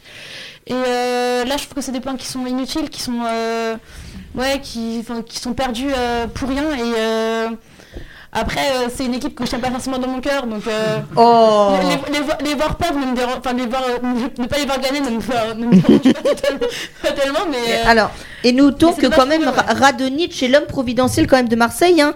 Un quatrième but en 5 matchs pour Radonic, c'était déjà plus que l'an. Pardon, que l'an dernier à la même époque. Hein. Bah, il n'avait pas marqué du tout en Ligue 1 avant son premier but à Toulouse, donc oui, effectivement, c'est plus que l'an dernier. C'est hein. même plus qu'en dernier sur toute la saison. C'est ça. Alors maintenant parlons des deux malades du championnat. Toulouse contre Reims et Nîmes contre Nantes. Les Toulousains qui ont perdu 1-0 contre Reims sur une grossière erreur de la défense centrale. Et Nîmes qui a perdu 1-0 contre Nantes. Ils sont 19e et 20e. Toulouse dernier, Nîmes 19e avec 12 points et déjà décroché de la place de barragiste. Est-ce qu'on connaît d'ores et déjà selon vous nos deux relégués Oui. pour la Ligue 2 Oui. Alors, je pense que pour Toulouse, ça me paraît vraiment très compliqué. Ça fait plusieurs années euh, qu'ils arrivent à se maintenir vraiment très justement. Après, Nîmes, ils ont un match en retard contre Rennes. Donc, euh, bon, j'ai- au grand désespoir de Vivien, euh, s'ils gagneraient, ça les ferait euh, remonter euh, dans le classement. Non, Euh, puisqu'il restera 19ème, ils ont 4 points de retard sur non, le enfin, je veux dire, 18ème. ça- Il en ça- aurait plus qu'un du coup. referait, euh, recoller euh, à- à, euh, au maintien, tandis que pour moi, Toulouse, ça va être très compliqué cette année parce que ça fait euh, plusieurs années qu'ils se maintiennent euh, de- à la 36, à la 37e journée. Donc, euh, Après, Toulouse vient de virer son entraîneur et avec Comboiré, c'est 7, défaites consécutives en Ligue 1, donc ça sent pas très C'est bon. ça. Et à savoir, et, et à savoir que Olivier Sadran, le président de- du TFC, a dit à la dépêche du midi, je le cite, hein, dès lundi, les gens qui ne voudront plus aller au stade pour venir rendre leur abonnement et seront remboursés pour la deuxième partie de la saison, on propose un spectacle qui n'est pas digne du prix payé, donc le processus est normal. Ambiance. Ambiance, c'est ça. Euh, Brest, Brest qui a fait un 0-0 contre Nice mais avec un excellent Gauthier Larsonneur. Ouais, Gauthier Larsonneur qui est donc euh, était dans l'équipe euh, de la semaine, enfin en tout cas dans l'équipe type de, du journal d'équipe avec 7 arrêts dans le match, donc c'est assez Ouais. incroyable. Milan, tu voulais dire quelque chose? Alors oui, bon, Masterclass. alors Louis est, est parti, mais pour moi, Gauthier Larsonneur a, euh, permet vraiment aux Brestois de rester, de rester euh, assez loin quand même de la zone de relégation. Mais voilà, vraiment un, très bon gardien qui, qui réalise souvent des parades décisives pour son équipe. Et euh, souvent, ça, ça leur permet de, de rester dans le match. Euh, je pense notamment au match face à Lille. Mais, euh, mais voilà, ça, franchement, Gauthier Larsonneur, c'est c'est une pour moi des révélations, euh, des révélations de ce début de saison et espérons pour les Brestois que ça continue euh, pour, pour leur gardien parce que franchement il, leur fait gagner beaucoup de points euh, Gauthier Arsenal. Ouais. Et dans les autres matchs donc, du samedi, Amiens-Dijon 1 partout, Angers-Monaco 0-0. Euh, le dimanche, on a eu Bordeaux contre Strasbourg. Les Strasbourgeois qui ont surpris les Bordelais. Victoire 1-0 des Strasbourgeois. Avec une mauvaise opération pour les Girondins surpris à domicile. Lyon-Rennes, c'était le match de 17h et les Oh Lyonnais là. qui perdent 1-0 sur une, sur une merveille d'Eduardo Camavinga. Et Eh oui, on fait que de parler de lui en ce moment. D'ailleurs, l'équipe a sorti une très belle une bien bien euh, Alors, toxique la une euh, de ce l'équipe, matin. on en parle. Est-ce que vous trouvez qu'elle est judicieuse ou pas Absolument. Sur les croisés? Ouais. Non, c'est en Non, fait. sur, euh, alors l'équipe a sorti une, une ce matin euh, parlant euh, du Real qui aurait, euh, qui se serait intéressé à Camavinga après son but contre Lyon et euh, Rennes ne serait pas prêt à le lâcher avant 100 millions d'euros. C'est Donc un voilà. peu Gazeta des Sport la une. là. Absolument, c'est un peu une, une Ouais, oui. toxique alors qu'on n'est même pas en période de transfert. Vous battez pas tous les deux Milan. Non, pour moi, juger un, un jeune joueur donc, euh, qui a 17 ans, si je ne me trompe pas, sur, sur 4-5 mois de, de match professionnel, c'est trop prématuré et c'est là qu'on voit que, que, que le marché euh, des transferts au football devient... Ma devient- boule. Oui, voilà, devient assez réaliste. Je pense que Kamavinga fait un très bon début de saison. Oh là, je pense que très bon, euh, on peut même parler de plus que ça parce que Oui, oui, joueur, de, joueur euh, du mois au mois d'août pour son premier mois euh, À en Ligue 1. 17 ans quand même, hein, À n'oublions 17 pas ans. que ce gamin, il a même pas encore passé le bac. hein. Il est extraordinaire, il n'y a pas de mots pour ce joueur. joueur du mois, du mois d'août, je crois, parce que parce qu'il a, il a 17 ans, il en a... Non, il en avait 16 à 30. l'époque et Rennes Oui, était il sur 4 30, victoires il est pas- consécutives. Il n'est pas, il est pas Ah, à mois. l'époque. Mais pour moi, je pense que s- 100 millions sur 4 mois de, Ouais. de, de, de matchs professionnels, enfin, c'est quand, même- c'est quand même insensé. Ah oui, c'est c'est clairement insensé, mais Mais- mais là, Kamavinga est, est clairement euh, un crack. Ouais, Naomi, tu voulais dire quelque chose par rapport à Eduardo Camavinga Euh, oui, qui fait un très bon début de saison. On se, on se rappellera notamment, euh, on se rappelle notamment du match euh, contre le PSG où Bah oui. presque à lui tout seul, il retourne complètement le champion de France.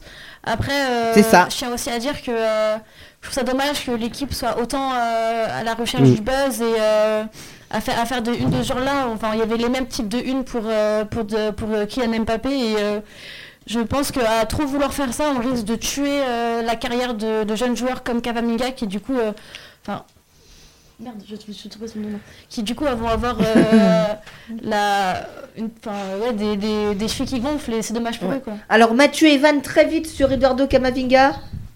Bah pour moi c'est trop tôt et que l'équipe fasse à une alors qu'en même temps il y a le tirage de la Ligue des Champions, je trouve ça ridicule. Ok. Et Mathieu? Euh, au niveau de l'équipe, bien sûr, c'est c'est pas c'est pas c'était pas le sujet euh, à mettre en une. Bon, bref, sur euh, Eduardo Camavinga, bah, je pense qu'on en- on tient qu'il y a un joueur qui va nous régaler sur. euh, bon, S'il prend pas, euh, comme disait Naomi, le- Ouais. le- les chevilles, la grosse tête, on va avoir euh, l'un des meilleurs euh, milieux de terrain, enfin potentiellement un des meilleurs terrains de l'équipe de France du siècle. Mm. Et c'est là que notre et en Ligue tant que 1, supporter lyonnais, bien sûr, je suis dégoûté du. Oui, c'est ça. En plus, en vous avez perdu donc Memphis Depay et Jeffrey Adelaide sur les croisés. Hmm. Donc saison terminée pour les deux. Depay ne jouera Et- même pas l'Euro Ju- 2000. Juste pour conclure, un mec comme ça de 17 ans qui, nous, qui, qui- qui mène une équipe de Ligue 1 comme Rennes de niveau européen euh, vers, vers, le, vers les sommets, c'est incroyable. Surtout dans l'entrejeu, le poste de numéro 6, c'est peut-être le poste le plus compliqué. Alors, Mm. euh, C'est lui le maître euh, à jouer depuis le début de saison. C'est lui qui oriente le jeu quand il est pas là. On le voit directement. Le au mois d'août, il a été euh, au-dessus de tout en fait. On a vu le match contre Paris, comme disait Naomi. il a mangé. Verratti était son. C'était incroyable à quel point il l'a mangé en fait. Ce, ce joueur est, est une pépite. Et Ouais. je pense qu'il a les, les, les- en tout cas les, les- les- la tête sur les épaules parce qu'il n'a pas l'air de prendre la grosse tête. Il, il reste euh, très posé et euh, c'est c'est magnifique de voir un joueur comme ça. Je pense qu'à Rennes, on tire peut-être l'un des meilleurs joueurs, euh, l'un des meilleurs joueurs euh, qu'on a jamais vu parce qu'on a, on en a vu des joueurs pourtant des Dembélé, des Mvila. Mais Ouais, alors celui-là, des- il est encore au-dessus, je pense. Ouais. Après, attention, parce Euh, qu'Mvila, il Attends, semblait- attends, attends, il y avait. Naomi qui voulait dire quelque chose. Naomi. Euh, après, je trouve qu'il fait un travail un peu comme l'avait fait Mbappé avec Monaco. Il porte à lui tout seul une équipe, Mm. il s'illustre par son talent. Et euh, j'ai peur que du coup ça fasse un peu comme maintenant. J'ai l'impression que du coup euh, Kylian Mbappé prend beaucoup la grosse tête. Ce serait dommage qu'on en arrive aussi euh, à ce stade-là. Après, pour revenir aussi sur la une de l'équipe et notamment le, le prix déjà qui, qui est déjà sur un joueur qui. euh, Enfin, qui n'a, qui n'a quand même que 4 mois d'expérience. hein, euh, on parle déjà de 100 millions d'euros pour un, un transfert. Euh, je trouve ça quand même ahurissant à quel point euh, maintenant le marché du transfert euh, du football est assez, euh, complètement surréaliste. 100, mi- 100 millions d'euros pour un joueur qui, n'a, qui a fait 4 mois excellents certes, mais que 4 mois quoi, de niveau professionnel. Ok, alors euh, Re- Rennes qui avait qu'un match en moins est quatrième mais a le LOSC en ligne de mire et pendant ce temps-là, Lyon s'enlise dans le ventre mou. On rappelle quand même que pour Stéphane c'est sa troisième victoire consécutive au Parc OL. Ouais, et puis surtout, ça. la grosse stat, c'est qu'au mois de décembre, Stéphane, c'est 10 matchs, 10 victoires. Voilà, ça. tout simplement. En 2018 c'était à Lyon 2-0, Dijon 2-0, Astana 2-0, Nantes Tu l'aimes, cette 2-1 stat, et hein. Nîmes 4-0. Et en 2019 c'était contre euh, Saint-Etienne 2-1, à Metz 1-0, contre Angers 2-1, contre la Lazio 2-0 et à Lyon 1-0. Et euh, le PSG n'a fait qu'une bouchée de l'AS Saint-Etienne 4-0. Milan. Alors juste à noter avant euh, le match du PSG que Jovetic vient de sonner la révolte côté monégasque avec une, une frappe malheureusement pour les monégasques trop sur le gardien Léo Jardim. Et donc euh, c'est une, c'est une arrêt du portier. À noter que Yazice va bientôt faire son entrée.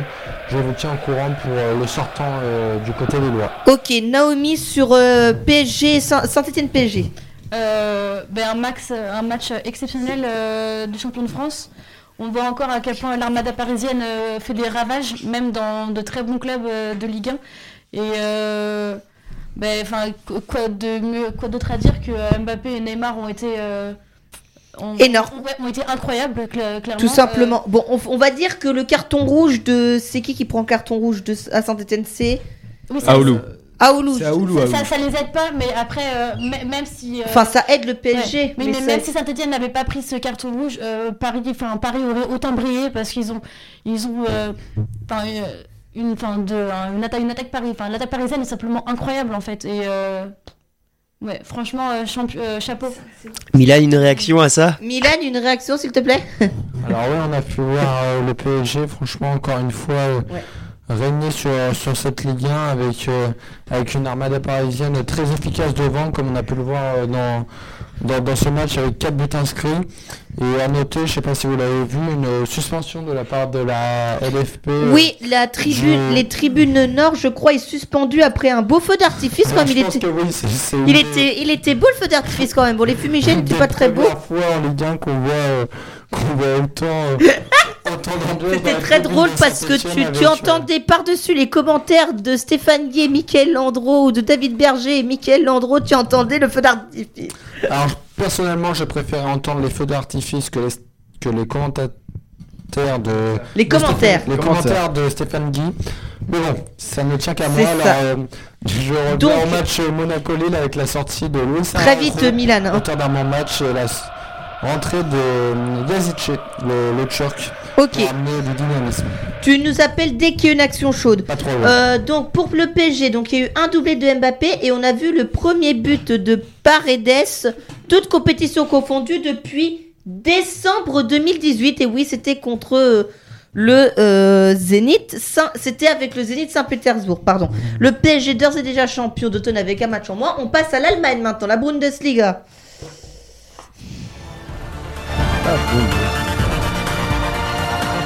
Allez, la Bundesliga avec la 15e journée et la... Pardon, la Bundesliga donc avec la 15e et la 16e journée de championnat qui se joue actuellement. Euh, à retenir dans cette journée le Bayern qui déroule contre le Wender de Brême 6 buts 1 avec un super match de Coutinho qui a reprennent un marqué peu. un, Incroyable. Ils se reprennent. Un triplé. un triplé, deux passes Et décisives. deux buts euh, incroyables de Coutinho. Ouais, vrai. Le Et- lob et l'enroulé, magnifique. Et oui, et avec un doublé de Robert Lewandowski également qui continue à affoler les compteurs. hein, c'est incroyable. Vrai. victoire 6-1 après la déconvenue contre Mönchengladbach la semaine précédente, 2 buts à 1. Les Bavarois qui se rattrapent à domicile. Euh, Dortmund qui fait plier Mayence dans cette 15e journée, 4 buts à 0. Et puis encore une victoire de Leipzig, 3-0 à l'extérieur contre le Fortuna, oui. Alors euh, oui, donc euh, la victoire de Leipzig contre le Fortuna 3-0. Et je voulais parler au sujet de Mönchengladbach qui Ouais. a basé, euh, donne le score, euh, Valou. qui, en- qui est surpris encore et qui a perdu son fauteuil de leader après une défaite 2-1 contre Wolfsburg, en plus d'avoir perdu sa qualification en 16e de finale de, de, de- d'Europa League dans le temps additionnel par Enzo Crivelli. Ils ont perdu ce match aussi dans le temps additionnel. Voilà, donc euh, avec euh, un but de, de Arnold, le, mi- le milieu de, de Brême. Donc euh, on a De senti- Wolfsburg. de, oula, de Wolfsburg. On a senti une équipe de, de Mönchengladbach euh, très très faible avec euh, voilà une grosse domination euh, de, de Wolfsburg durant tout le match et c'était pour moi mérité que, que Wolfsburg gagne ce match.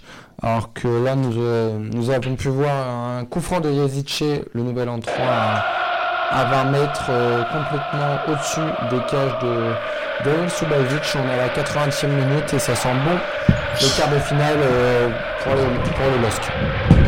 Ok, très bien. Tu voulais dire quelque chose euh, Est-ce que vous voulez dire quelque chose sur- d'autre sur l'Allemagne, Naomi, peut-être? Euh, je ne m'y connais pas assez en Bundesliga pour euh, étayer ce débat, mais. euh, En tout cas, Leipzig qui a repris le fauteuil de leader et qui l'a conservé donc ce soir en faisant un 3 partout contre Dortmund. On l'avait dit qu'il y aurait des buts. Ouais, mais dans cette rencontre-là, moi, ça m'étonne pas parce que Dortmund, je le dis depuis, de Leipzig, je le dis depuis le début, c'est un potentiel champion. hein. Il y a des très très bons joueurs dans cette équipe. Tu as Werner. à Leipzig, je parle. Ouais, à Leipzig, tu as Werner, tu as Forsberg. Tu mentirais pas un peu, Valou, là? Pour moi, pour moi, la plus grosse star de Leipzig, juste c'est le coach. hein. Pour moi, Julian Ouais. C'est un Et coach. t'avais qui- dit il y, a, il y a une semaine ou deux que tu, que tu pensais que c'était une surprise à Leipzig et que tu les voyais pas aussi haut. euh. Oui, au départ, je pensais vraiment. Valou la girouette. Non, au départ, je pensais que c'était une surprise parce qu'au vu du, du, enfin, du faible effectif, de l'effectif qu'ils ont, on, tu te dis pas quand tu vois les joueurs qu'il y a dedans. Oui, euh, Milan. On passer juste à côté du 3-0 pour, pour les Lillois. Oui, bah si on est passé juste à côté, c'est qu'il n'y avait pas 3-0. Non, non, mais on vient de passer juste à côté justement du 3-0 avec Icono lancé en profondeur qui vient piquer son ballon face à Subasic avec un, un énorme réflexe du portier croate qui vient empêcher la, la, la dérouiller par, par les Lillois et pour moi ça va être quand même compliqué pour, pour les Monégasques de revenir dans ce match. Alors juste dans les autres résultats de cette 16e journée qui se sont joués ce soir, il y a Mayence qui a collé un 5-0 au Wender de Brême justement. C'est la crise de Werder. hein. Bah 11 buts encaissés sur les deux derniers matchs, ça fait mal. Offenheim a gagné contre l'Union Berlin 2-0 et Augsbourg a gagné 3-0 contre, euh, contre le Fortuna Düsseldorf. Les derniers matchs pour euh, cette année 2019, ce sera le week-end prochain. On passe à l'Angleterre maintenant.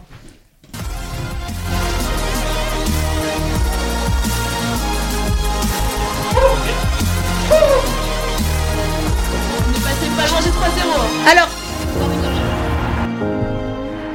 Super. Alors Mathieu, c'est ton moment. On va parler avec toi. Oui, euh, Milan, tu avais quelque chose à nous dire tout de suite. Alors que nouvel entrant Oh de là là. côté des Lois, vient de toucher le poteau gauche de Subasic avec euh, un pointu, euh, un extérieur du pied, pardon, euh, de la part euh, de l'international turc euh, en tant que roublard dans les 6 mètres.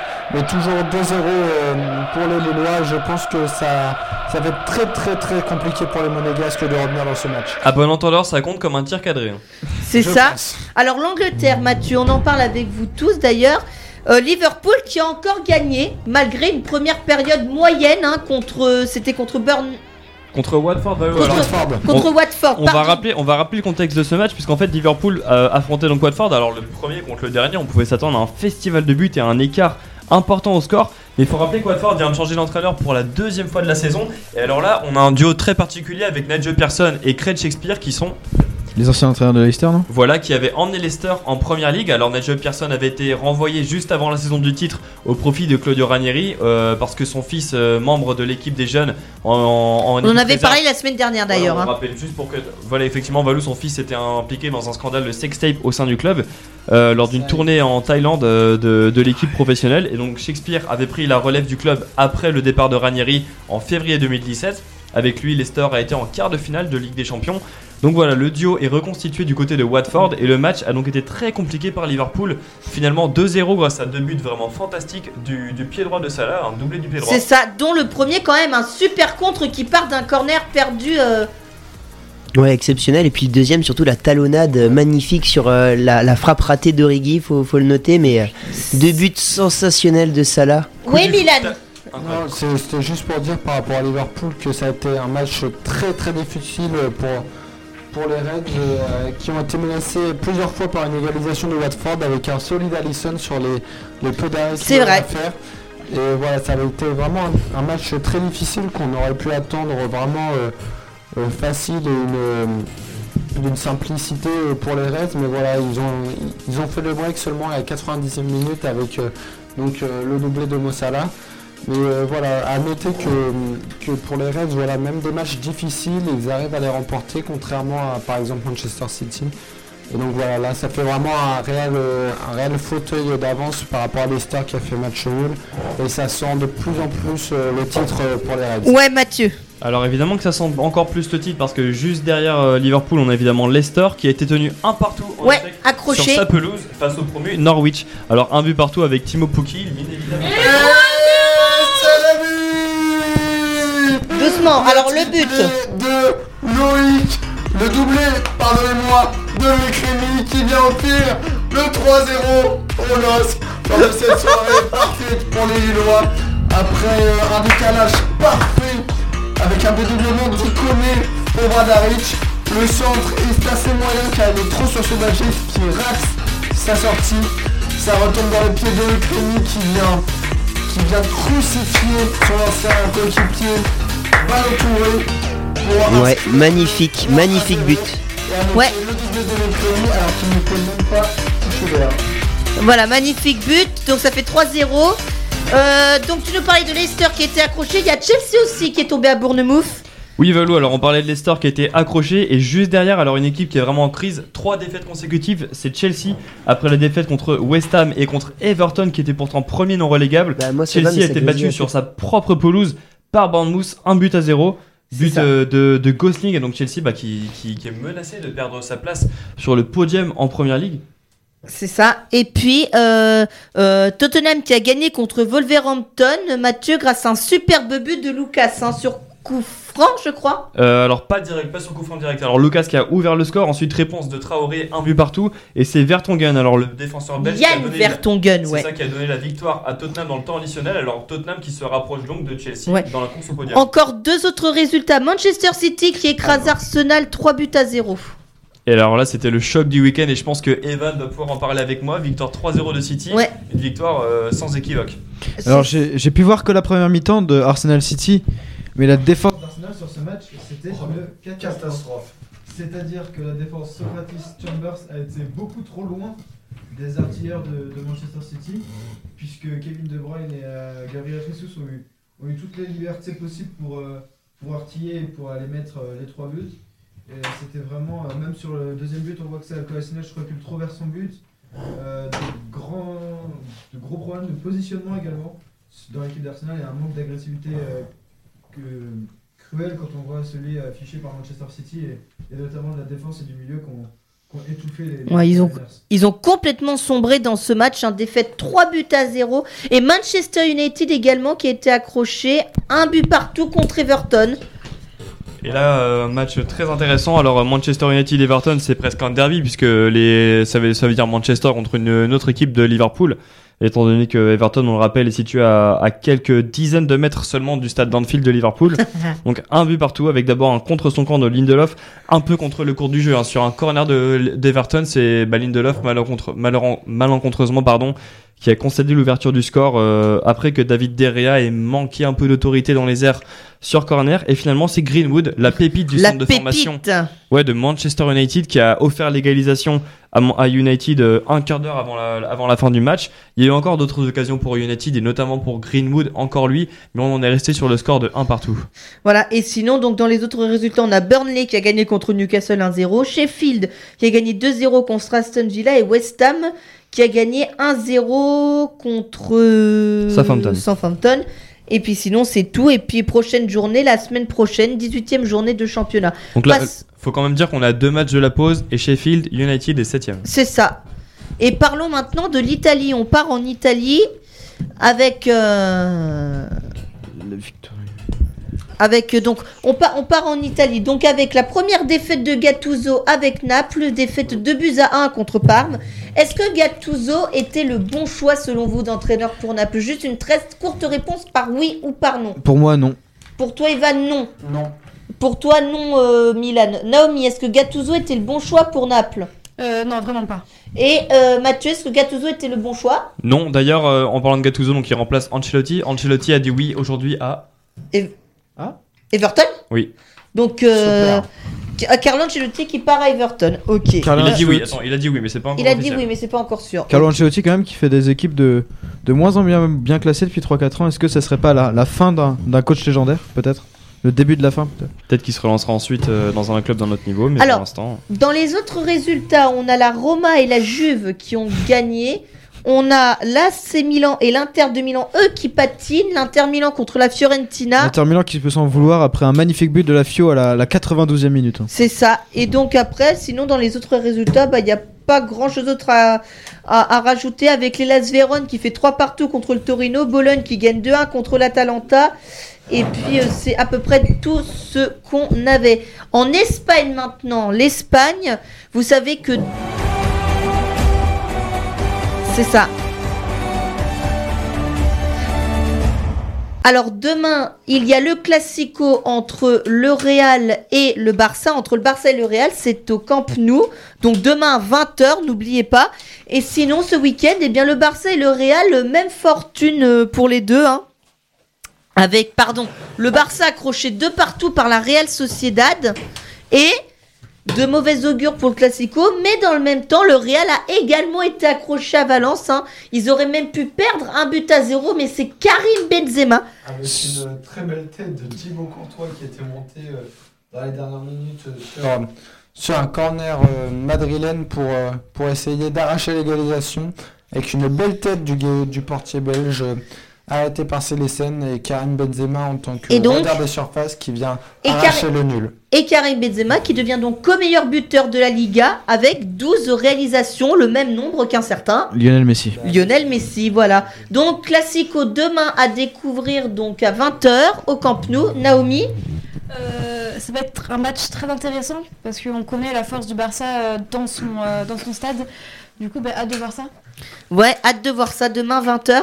Milan, un mot peut-être sur le Classico très rapidement. Alors oui, pour dire que ça va être un classico très intéressant en, en tenant compte du classement parce que le Real et le Barça euh, sont très proches. Et à noter du coup la qualification des Lillois car le match est fini par le score de 3 à 0 face euh, au Monégasque à Louis II. Donc voilà, l'aventure euh, en Coupe de la Ligue, euh, la dernière aventure en Coupe de la Ligue continue pour les Lillois.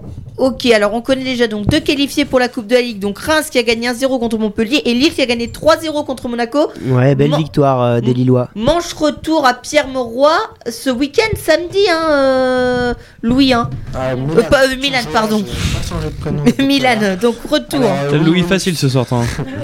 Oui, parce que voilà, les J'ai Louis Fine aussi.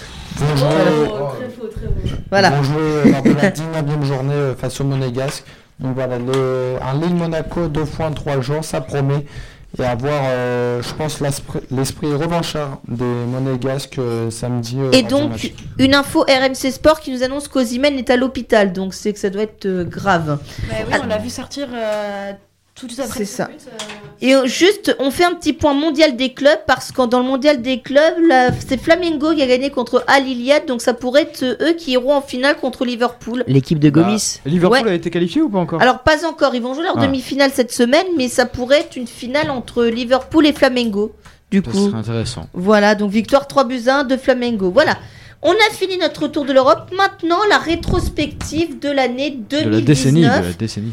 Allez, euh, très rapidement, messieurs, je vais vous demander de me donner votre moment marquant de l'année.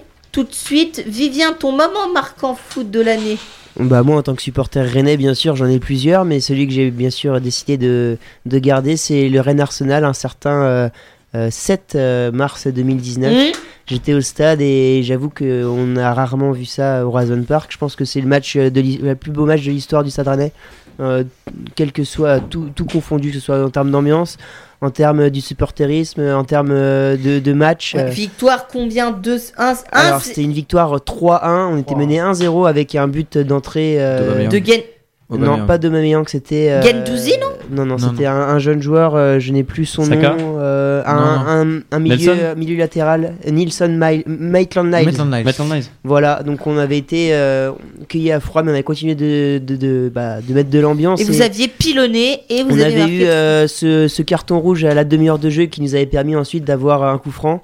Un coup franc marqué par Bourigeau en deux temps euh, qui me donne encore les frissons en en, en en parlant. Et voilà, on a fait une seconde période exceptionnelle, 3-1. Et je pense que je mettrais même ce souvenir au-dessus de la Coupe de France tellement c'était un match marquant et, euh, et hors du temps. Justement, moi je suis toujours étonné que les supporters rennais, t'es pas le seul à le dire, mais euh, les supporters rennais sont beaucoup à dire que ce match était plus marquant que la, fi- que la finale de la Coupe de France gagnée contre Paris, mais pourquoi? Ouais, parce que je trouve que, je sais pas, c'est c'est marquant le fait que ce soit en Coupe d'Europe contre Arsenal, euh, un des cadors euh, européens. Le euh, scénario En huitième de finale, le euh, scénario, et puis l'ambiance. Non, c'est surtout l'ambiance Ouais, ouais, qui m'a marqué. je, pense que personnellement. c'est, euh, je pense que la Coupe d'Europe joue beaucoup aussi dans, ben, enfin, dans, dans ce constat. Et pourtant, C'est- c'était ga- que- gagner une Coupe nationale, que- c'est toujours moins sexy que gagner une Coupe d'Europe. C'était que de l'Europa League pourtant, c'était la petite Ouais, Coupe mais- d'Europe, mais, mais ça. Mais après, Rennes, même, ça a ne, Rennes ne toujours connaît un- pas la Ligue des Champions. Donc, euh. Parfois, les émotions sont irrationnelles aussi. Je pense Ouais. que euh, rationnellement, je dirais la Coupe de France parce que ça faisait 48 ans qu'on n'avait pas gagné. Mais euh, personnellement, euh, c'est ce match-là qui va donner le plus d'émotions. Et euh, voilà, c'est ce match-là que je garde en Ouais, tête parce euh, que c'était euh, irréel, complètement ouais, puis je irréel. pense qu'il y avait plus de suspense quand même, parce que la Coupe de France, Paris était complètement à côté de la plaque. Et, Euh, pas du tout, c'était un mais- gros gros suspense. Paris-Rennes, on même perdait 2-0 au bout de 20 minutes, on est remonté et c'était un match extraordinaire. aussi. Etc. Ouais, ouais, ouais, non, il y a eu plus de, plus Ouais, de suspense pense- dans le match euh, entre, entre Paris et Rennes, mais euh, non, non, mais c'est c'est l'ambiance qui m'a qui m'a le- beaucoup marqué. euh. Pour vous dire, j'avais des acouphènes à la mi-temps, j'a- j'avais plus de voix, j'étais j'étais proche de faire un malaise tellement j'avais crié et tellement il y avait d'ambiance dans le stade, mais vraiment, mais voilà, c'est ce qui m'a le plus marqué et je pense que c'est le- c'était le match d'une d'une vie pour un club et pour ses supporters aussi. Voilà, mais après, c'est c'est mon, opinion personnelle. Ouais. Milan, vie, tu penses à ce point-là Mi- Milan, ton moment marquant, toi, Ouais. de l'année footballistique De cette année 2019 Oui, de cette année 2019. Bah non, je vais pas te demander ton moment Bah non, mais ça- footballistique de 2009. Ça aurait pu être euh, de la décennie. Alors, comme vous voulez. Alors, de, de cette année ou de la décennie, c'est comme Alors, vous voulez. euh, bah, moi, je vais opter pour la décennie. Donc, au match que j'ai eu la chance euh, d'assister entre le Bar- euh, Barcelone et le Real Madrid euh, en 2011, entre, euh, lors de la finale retour de la Coupe du Roi avec euh, le 3-2 euh, remporté par le Barça avec euh, le fameux doigt dans l'œil de Marcelo, un adjoint de Pep Guardiola. Donc c'était euh, l'heure du grand Barça euh, que, que j'ai pu voir et voilà c'était vraiment un rêve et euh, je quoi, pense que enfin en tout cas pour moi c'était vraiment euh, l'événement marquant euh, lors de cette décennie. Ouais. Et après Et donc, je- pour 2019, maintenant, si on te demande ton meilleur souvenir de 2019, Alors mon meilleur souvenir de 2019, je pense que c'est c'est à la remontada de Liverpool face à face à Barcelone, face, à Barcelone parce que je trouve vraiment la- l'audace et le génie de, de Alexander Arnold vraiment euh, vraiment assez incroyable parce que sur le papier avec Origi en pointe euh, Liverpool ne on donnait pas cher de la peau de Liverpool, surtout avec le score du match aller. Exactement, Valou, et je pense que le, le doublé de, de, d'Origi, ancien Lillois, euh, et de Wijnaldum, qui sont, qui sont pas les joueurs, euh, les joueurs euh, adulés euh, à Liverpool, c'est, c'est vraiment, euh, c'est vraiment un, un exploit fait, euh, fait par les Reds, donc euh, franchement, pour moi, c'est mon événement marquant euh, de 2019. Il est pas bon. Euh. Alors, juste, euh, Naomi, toi, ton moment le plus marquant Euh, de la décennie, du coup, je- à contre-cœur, étant supportrice du PSG, mais je parlerai clairement euh, de la remontada du Barça 6-1, parce que c'est un match euh, qui a marqué les esprits et qui continuera de marquer euh, le monde du football. C'était quand même assez impressionnant, surtout après euh, la large défaite qu'avait euh, vécu le Barça au Parc des Princes. Et euh, ouais, donc c'est un match qui va qui qui restera clairement dans les annales. Après. euh, si on parle de 2019, j'ai pas particulièrement euh, de moments qui me viennent en tête. La- la Toujours remonta- en tant la- que supportrice du PSG parce que euh, c'était pas une très grande saison. On a perdu des Bah, trophées qu'on gagnait depuis déjà quelques années. Euh, du coup, euh, je pense que le souvenir ce sera euh, l'élimination du Barça. Euh, en, euh, en- en Ligue des Champions ou alors euh, je parlerai euh, ouais non. Enfin, je j'ai pas vraiment de, de match comme ça qui, euh, qui me vient à l'esprit où j'ai réellement vibré ou peut-être aussi peut-être quand même le match de Rennes que j'ai suivi mais ouais sinon il n'y a pas eu de grands matchs Alors, euh, Valou, je voudrais juste revenir. Non, vas-y, vite, Donc, très euh, vite, parce oui, qu'après, il y a un... Mon, le, le match contre Liverpool était mon deuxième match. Et je voudrais rebondir sur le 5 à 1 de, de Lille à domicile face au PSG. Qui en plus- Ah là. Bah oui, forcément. Ouais, désolé, je suis un peu chauvin, mais. la- la- Ça en fait des matchs Naomi hein, en 2019 pour Paris. La hein. plus grosse défaite des Parisiens depuis, depuis très longtemps avec C'est euh, ça. Une armada offensive très impressionnante de Lille. Donc pour moi, c'est ce match qui m'a le plus plu en 2019. Allez, très vite, Evan, toi, ton moment le plus marquant de l'année 2019. Juste, euh, moi, je vais juste euh, prendre la décennie. C'est la finale 2014 euh, Atlético Real en tant que fan du Real, la remontada, etc.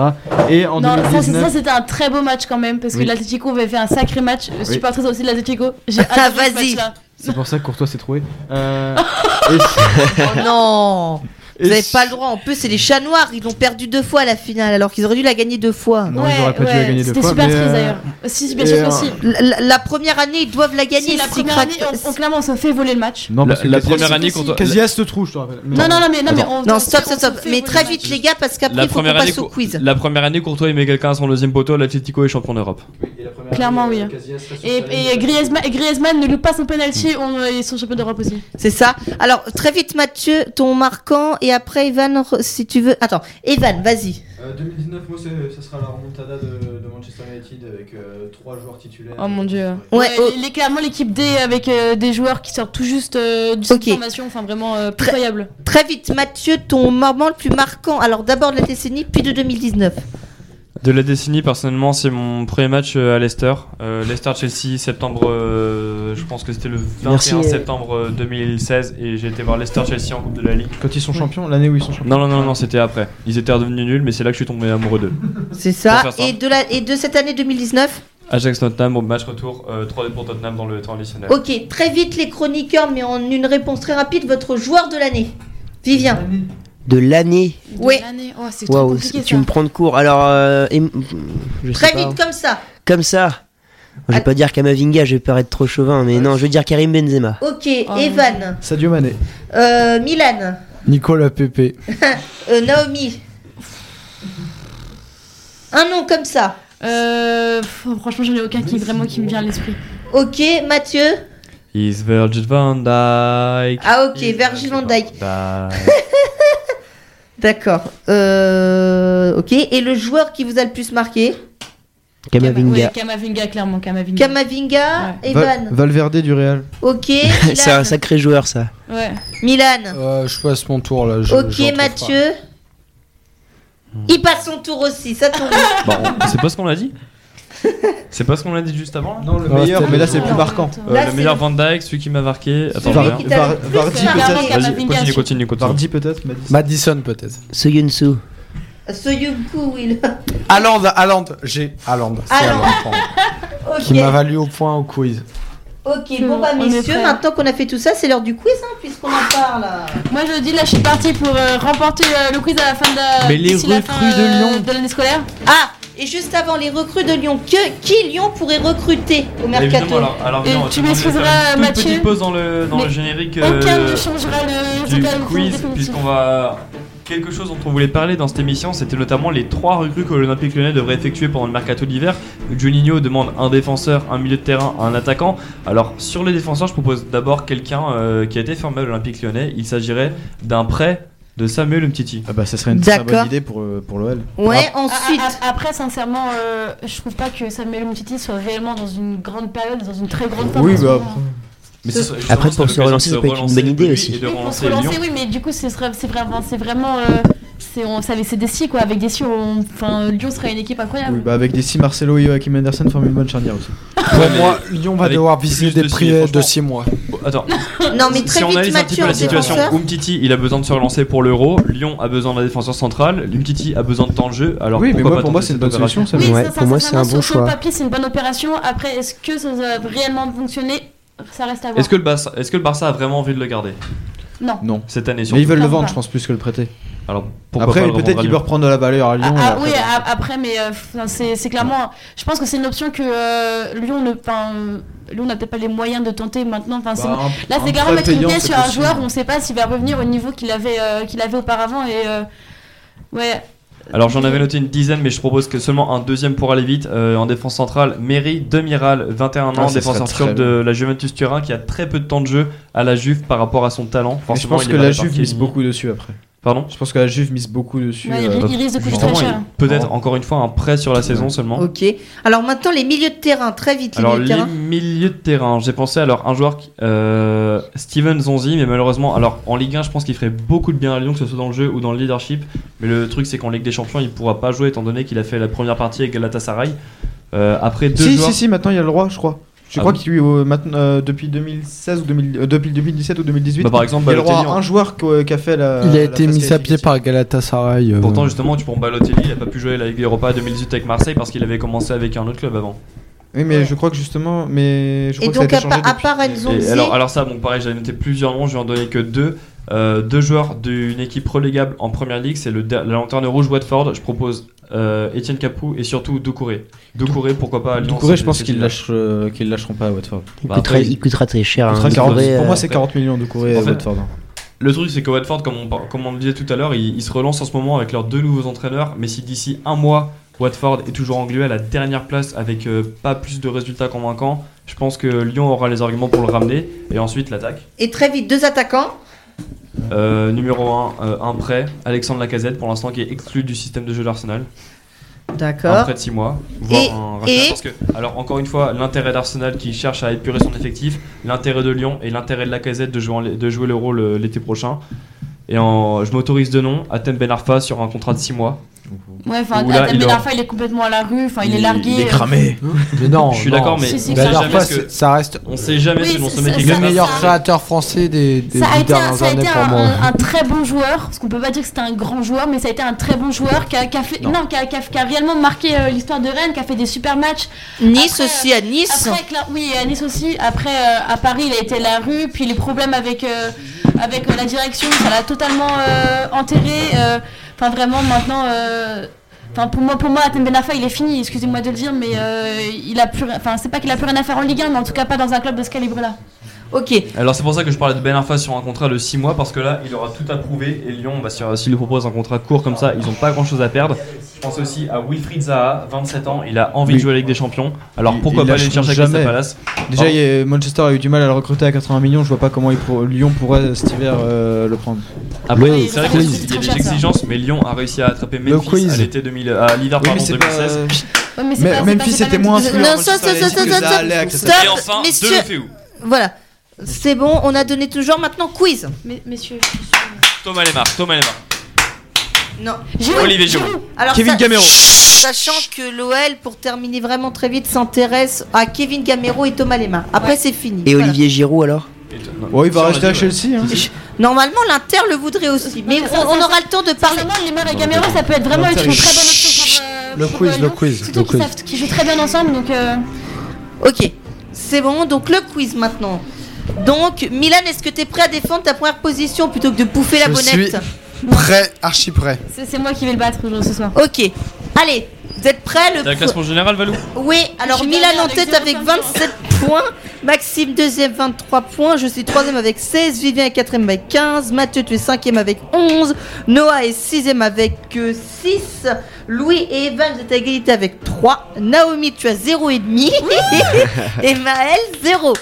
J'arrive Valou, j'arrive, je suis Euh, à un Valou, s'il te plaît, est-ce que tu peux nous donner le thème à des. Il n'y a pas de thème, il n'y a pas de thème, j'ai pris, j'ai pris 10 D'accord, joueurs merci. comme ça. 10 joueurs qui ont marqué Donc, la dis qui décision. peut-être suis-je C'est ça Voilà.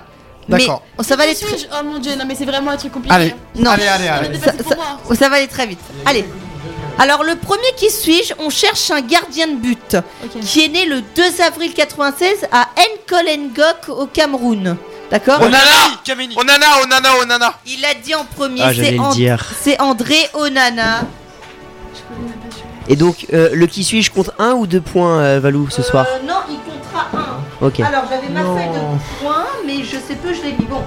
Donc Mathieu, un point pour André Onana. Bien joué. Donc il n'a joué que pour un seul club et a commencé sa carrière lors de la saison L'Ajax 2017. Il a déjà joué deux compétitions européennes. Il compte Il a joué dans 150. deux clubs. Non, Non, seul. que l'Ajax. Il a joué au FC Barcelone en jeune. Ah non, que Si, ah, en pas jeune. pas. Ouais, mais en en parcours pro. professionnel, je pense, euh, Evan. Voilà, je, je parlais de, de pro. hein. Donc il a joué nana. Il compte une seule sélection au niveau international. Sachez-le. Donc c'est André. Comment ça, il a une seule sélection au Cameroun Oui, C'est Idriss. Kameni, le gardien titulaire du Voilà, Cameroun. une seule sélection au Cameroun. Allez, On cherche maintenant un défenseur central qui est né le 30 décembre. Non, qui est né le 30 décembre 1999 à Cayenne. Il fait 1m90 pour 81 kg. Sa carrière balance entre deux clubs. William Saliba. Non. 30 ans, il a 30. Alors- ah non, 99. il est né Bah oui. Attends, continue, continue. Alors, sa carrière balance entre deux clubs. Alors, je peux pas vous les donner parce que Tobido. Todibo, ah oui. c'est Jean-Claire Todibo. Le Guyanais. Toulouse et le FC Barcelone, il n'a signé que trois titularisations dans le club catalan, étant barré notamment par Piqué Umtiti l'anglais. Il n'est pas international français pour l'instant. Qui suis-je? Jean-Claire Todibo. Troisième qui suis-je? On cherche un attaquant danois, né le 15 Alors, juin. Dolberg, Dolberg. Non. Dolberg. Né le 15 juin 94 à Copenhague. Il King. fait- Non, il fait 1m93 pour 84 kg. Il compte 44 sélections internationales chez les A et 7 buts. Poulsen. Yusuf Poulsen. Il est bon là ce soir. Ah, il est fort le Mathieu ce soir, il est fort. Il va me filer des points après à la fin. Il a, il a commencé en 2011-2012 en Super Ligue 1 danoise au Lyngby BK. Il y a joué 35 matchs sur deux saisons et marqué 10 buts. On le connaît réellement dans son deuxième club qui est le Rasenball Leipzig où il joue actuellement depuis la saison 2013-2014 215 matchs et 56 buts. Voilà, il côtoie également un attaquant international Timo Werner, Yusuf Poulsen. Nous cherchons un attaquant français cette fois-ci.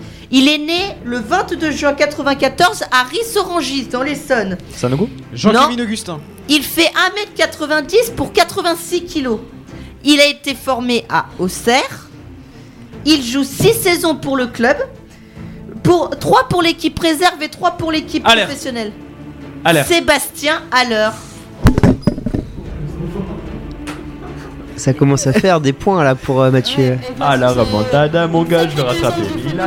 Ah là là. Donc il a, après il est parti à Utrecht aux Pays-Bas en près 6 mois, puis il a fait deux, puis il a fait deux saisons euh, Milan, un commentaire à Utrecht, puis après il a fait un passage de deux saisons à l'Eintracht et il est actuellement Un commentaire sur la victoire de. euh, en première ligue. Vas-y. Je vais revenir. Ok. Le pauvre il pleure. Allez, maintenant on cherche un défenseur qui est latéral droit ou qui peut aussi jouer ailier droit. Euh, Attal. Bah oui. Mais non, mais ça se fait pour. Mais non.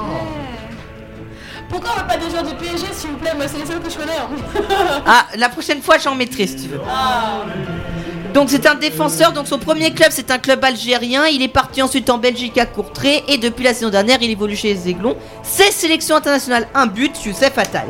On cherche maintenant un milieu de terrain qui est né le 13 février, non, 90 à Rotterdam. Il fait 1m80. Wijnaldum. Non, il fait 1m86 pour De 80 Jong. kg. Il a, Blint. Blint. non, il a déjà honoré 46 sélections De. Roon. Non, et marqué 3 buts. Il dé- Strootman. Kevin Strootman. Et Milan s'énerve Attention mesdames et messieurs Ça fait 5 points là, Mathieu. 4. 5 sur 6 Waouh. Oh merde Donc il a démarré sa carrière au Sparta Rotterdam pour 3 saisons. Il est parti en prêt à Utrecht, puis il a signé 2 saisons à Eindhoven. Calme-toi, euh, Milan, s'il te Puis il plaît. est transféré Ne- 5 ne saisons à le l'AS. Roma et il joue actuellement à l'Olympique de Marseille depuis 2 saisons. Il totalise 34 buts en club et il a une Coupe des Pays-Bas, son palmarès. Bravo, Kevin Strootman. C'était ironique ça, j'espère. Oui, euh, on cherche maintenant un milieu offensif qui est né le 4 janvier 1990 à Greifswald. C'est où ça? Aux Pays-Bas Alors non, Allemagne. C'est tous des joueurs de l'Europe de l'Est en fait. il fait, il fait Aux 1 îles. mètre- non, il fait 1m82 pour 77 kilos. Et il est milieu de Sabitzer. terrain offensif? Oui, Sabitzer? Non, Forsberg. non, il Non, compte. laissez-le porter. le- Alors, dire la son question. palmarès c'est plutôt long comme le bras. Il compte 86 sélections internationales pour 17 buts. Wow. Sa carrière se Müller. rés- Non, sa carrière se résume à deux pays. Il est né en Allemagne. Les, ouais, l'Espagne et l'Allemagne. Et Kevin trois Prince Boateng. clubs. Ozil. Non, la Bayer Leverkusen d'abord. Et une alternance entre le Bayern Munich et le Real Madrid. Grosse. Grosse Tony Kroos.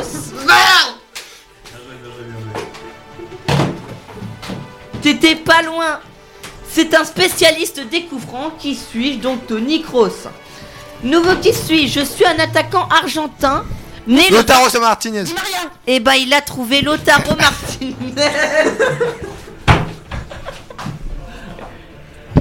J'en ai cité deux. Hein. On enchaîne, on enchaîne. On enchaîne. Alors attends, il fait 1m74, 72 kg, il a une jeune carrière sans palmarès et sans titre puisqu'elle n'a commencé qu'en 2018-2009, 2019 l'an dernier. Il a 52 matchs de Serie A et 19 buts. Son coéquipier d'attaque est belge, c'est Romelu Romelu Lukaku. C'est Lotaro Martinez qu'on Il reste cherchait. combien de questions, euh, Balou Deux. L'avant-dernier qui suit. Je suis un milieu de terrain espagnol, né le 21 novembre 94 à Elx. C'est en Espagne, évidemment. Je fais 1m82 pour 76 kg. Valverde. Non, je compte 19. Llorente. Non, je compte 19 sélections internationales en A pour 3 buts. Euh, le mec de Naples. Il a ramené. Non, Fabien Ruiz. non, ma carrière a démarré en Espagne et est tournée exclusivement vers la Liga. Et un club en particulier. Je peux pas vous lire les Il a Ramendi. Non. Alors. Valverde. Non, alors. Parejo. Valverde. Niguez. Oui. Saul Niguez. Premier point. Valverde uruguayen, juste pour ceux qu'on propose. Félicitations, les gars. Ah yes. Je suis à 0,5 moi. T'as la chance. Là, je vois, moi, je les scores. hein. Je passe devant toi, c'est bien. Saul, t'étais déjà devant elle, donc euh, Saul Niguez. Allez, le dernier. Alors celui-là, franchement, Il vaut deux points celui-là. Faury, si tu trouves pas. Oh non, non, Ah c'est ouais, la eh, triche, c'est la Deux points pour le dernier, Valou ou pas Madison Allez, deux points pour le dernier. Moi, je dis, dans tous les cas, les points, ils vont Est-ce à que c'est moi. Vardy Est-ce que c'est Vardy Non. Yoris, euh, Schmeichel. euh, Non, non, non, Non, non. Attends, je suis un milieu de terrain espagnol né le 22 décembre. Fabien 80 Ruiz. Non, à Artra. En Il- quelle année Il est né en quelle année En 93, le 22 décembre, d'accord Il fait 1m81, non, pour 72 kilos. Ceballos. Isco. Non, l'Espagne est ma patrie. Je débarre en 2013-2014 et pour trois saisons à Malaga. Ah, c'est Darder, Darder. Sergi Je dis avant. Darder. Waouh. Je l'ai dit avant Tu l'as dit Je avant te jure, je le dis Comment avant ça Je te Comment jure, ça, je il l'a dis dit avant La VAR, on veut la VAR Je, je ne sais pas du tout. Je ne sais pas. Je te jure, je te jure, je dis Darder et tu dis Sergi euh, après. Je te le jure. Euh, bah écoutez, pour l'instant, puisqu'on sait pas, ces deux points-là, on va les mettre en suspens en attendant la VAR. C'est deux points pour moi, moi, je dis. Non, mais en tout cas, bravo, c'était bien Sergi Darder. L'Espagne est ma patrie. Je démarre en 2013-2014 et pour trois saisons à Malaga. Je passe ensuite deux saisons à Lyon, une saison à l'Espagnol de Barcelone, puis une saison à Lyon. Il est actuellement à l'Espagnol Barcelone. Il ne compte pas de sélection en A, mais il compte 17 buts dans ses différents clubs. Qui suis Je suis Sergi Darder. Voilà, c'est ainsi que s'achève ce quiz. Bravo à vous tous. Mathieu, tu étais exceptionnel. J'ai j'ai rien à te dire, Mathieu, à part bravo pour ce dernier quiz de la décennie de 4 4 Merci Valou. on verra, on verra les points après. En tout cas, je voulais vous souhaiter à tous d'excellentes fêtes de fin d'année. Surtout, n'abusez pas des bonnes choses parce qu'on compte sur vous. À partir du 7 janvier, ce sera 21h avec, je vous le rappelle, les quarts de finale de la Coupe de la Ligue en direct et puis la Coupe de France. Vivien et toute l'équipe, bonne fête de fin d'année à vous. Merci Valou et puis à l'année prochaine. Revenez-nous en forme l'année prochaine. À très bientôt. Ciao, bonne soirée. Ciao. Bonne soirée. Bonne soirée, au revoir.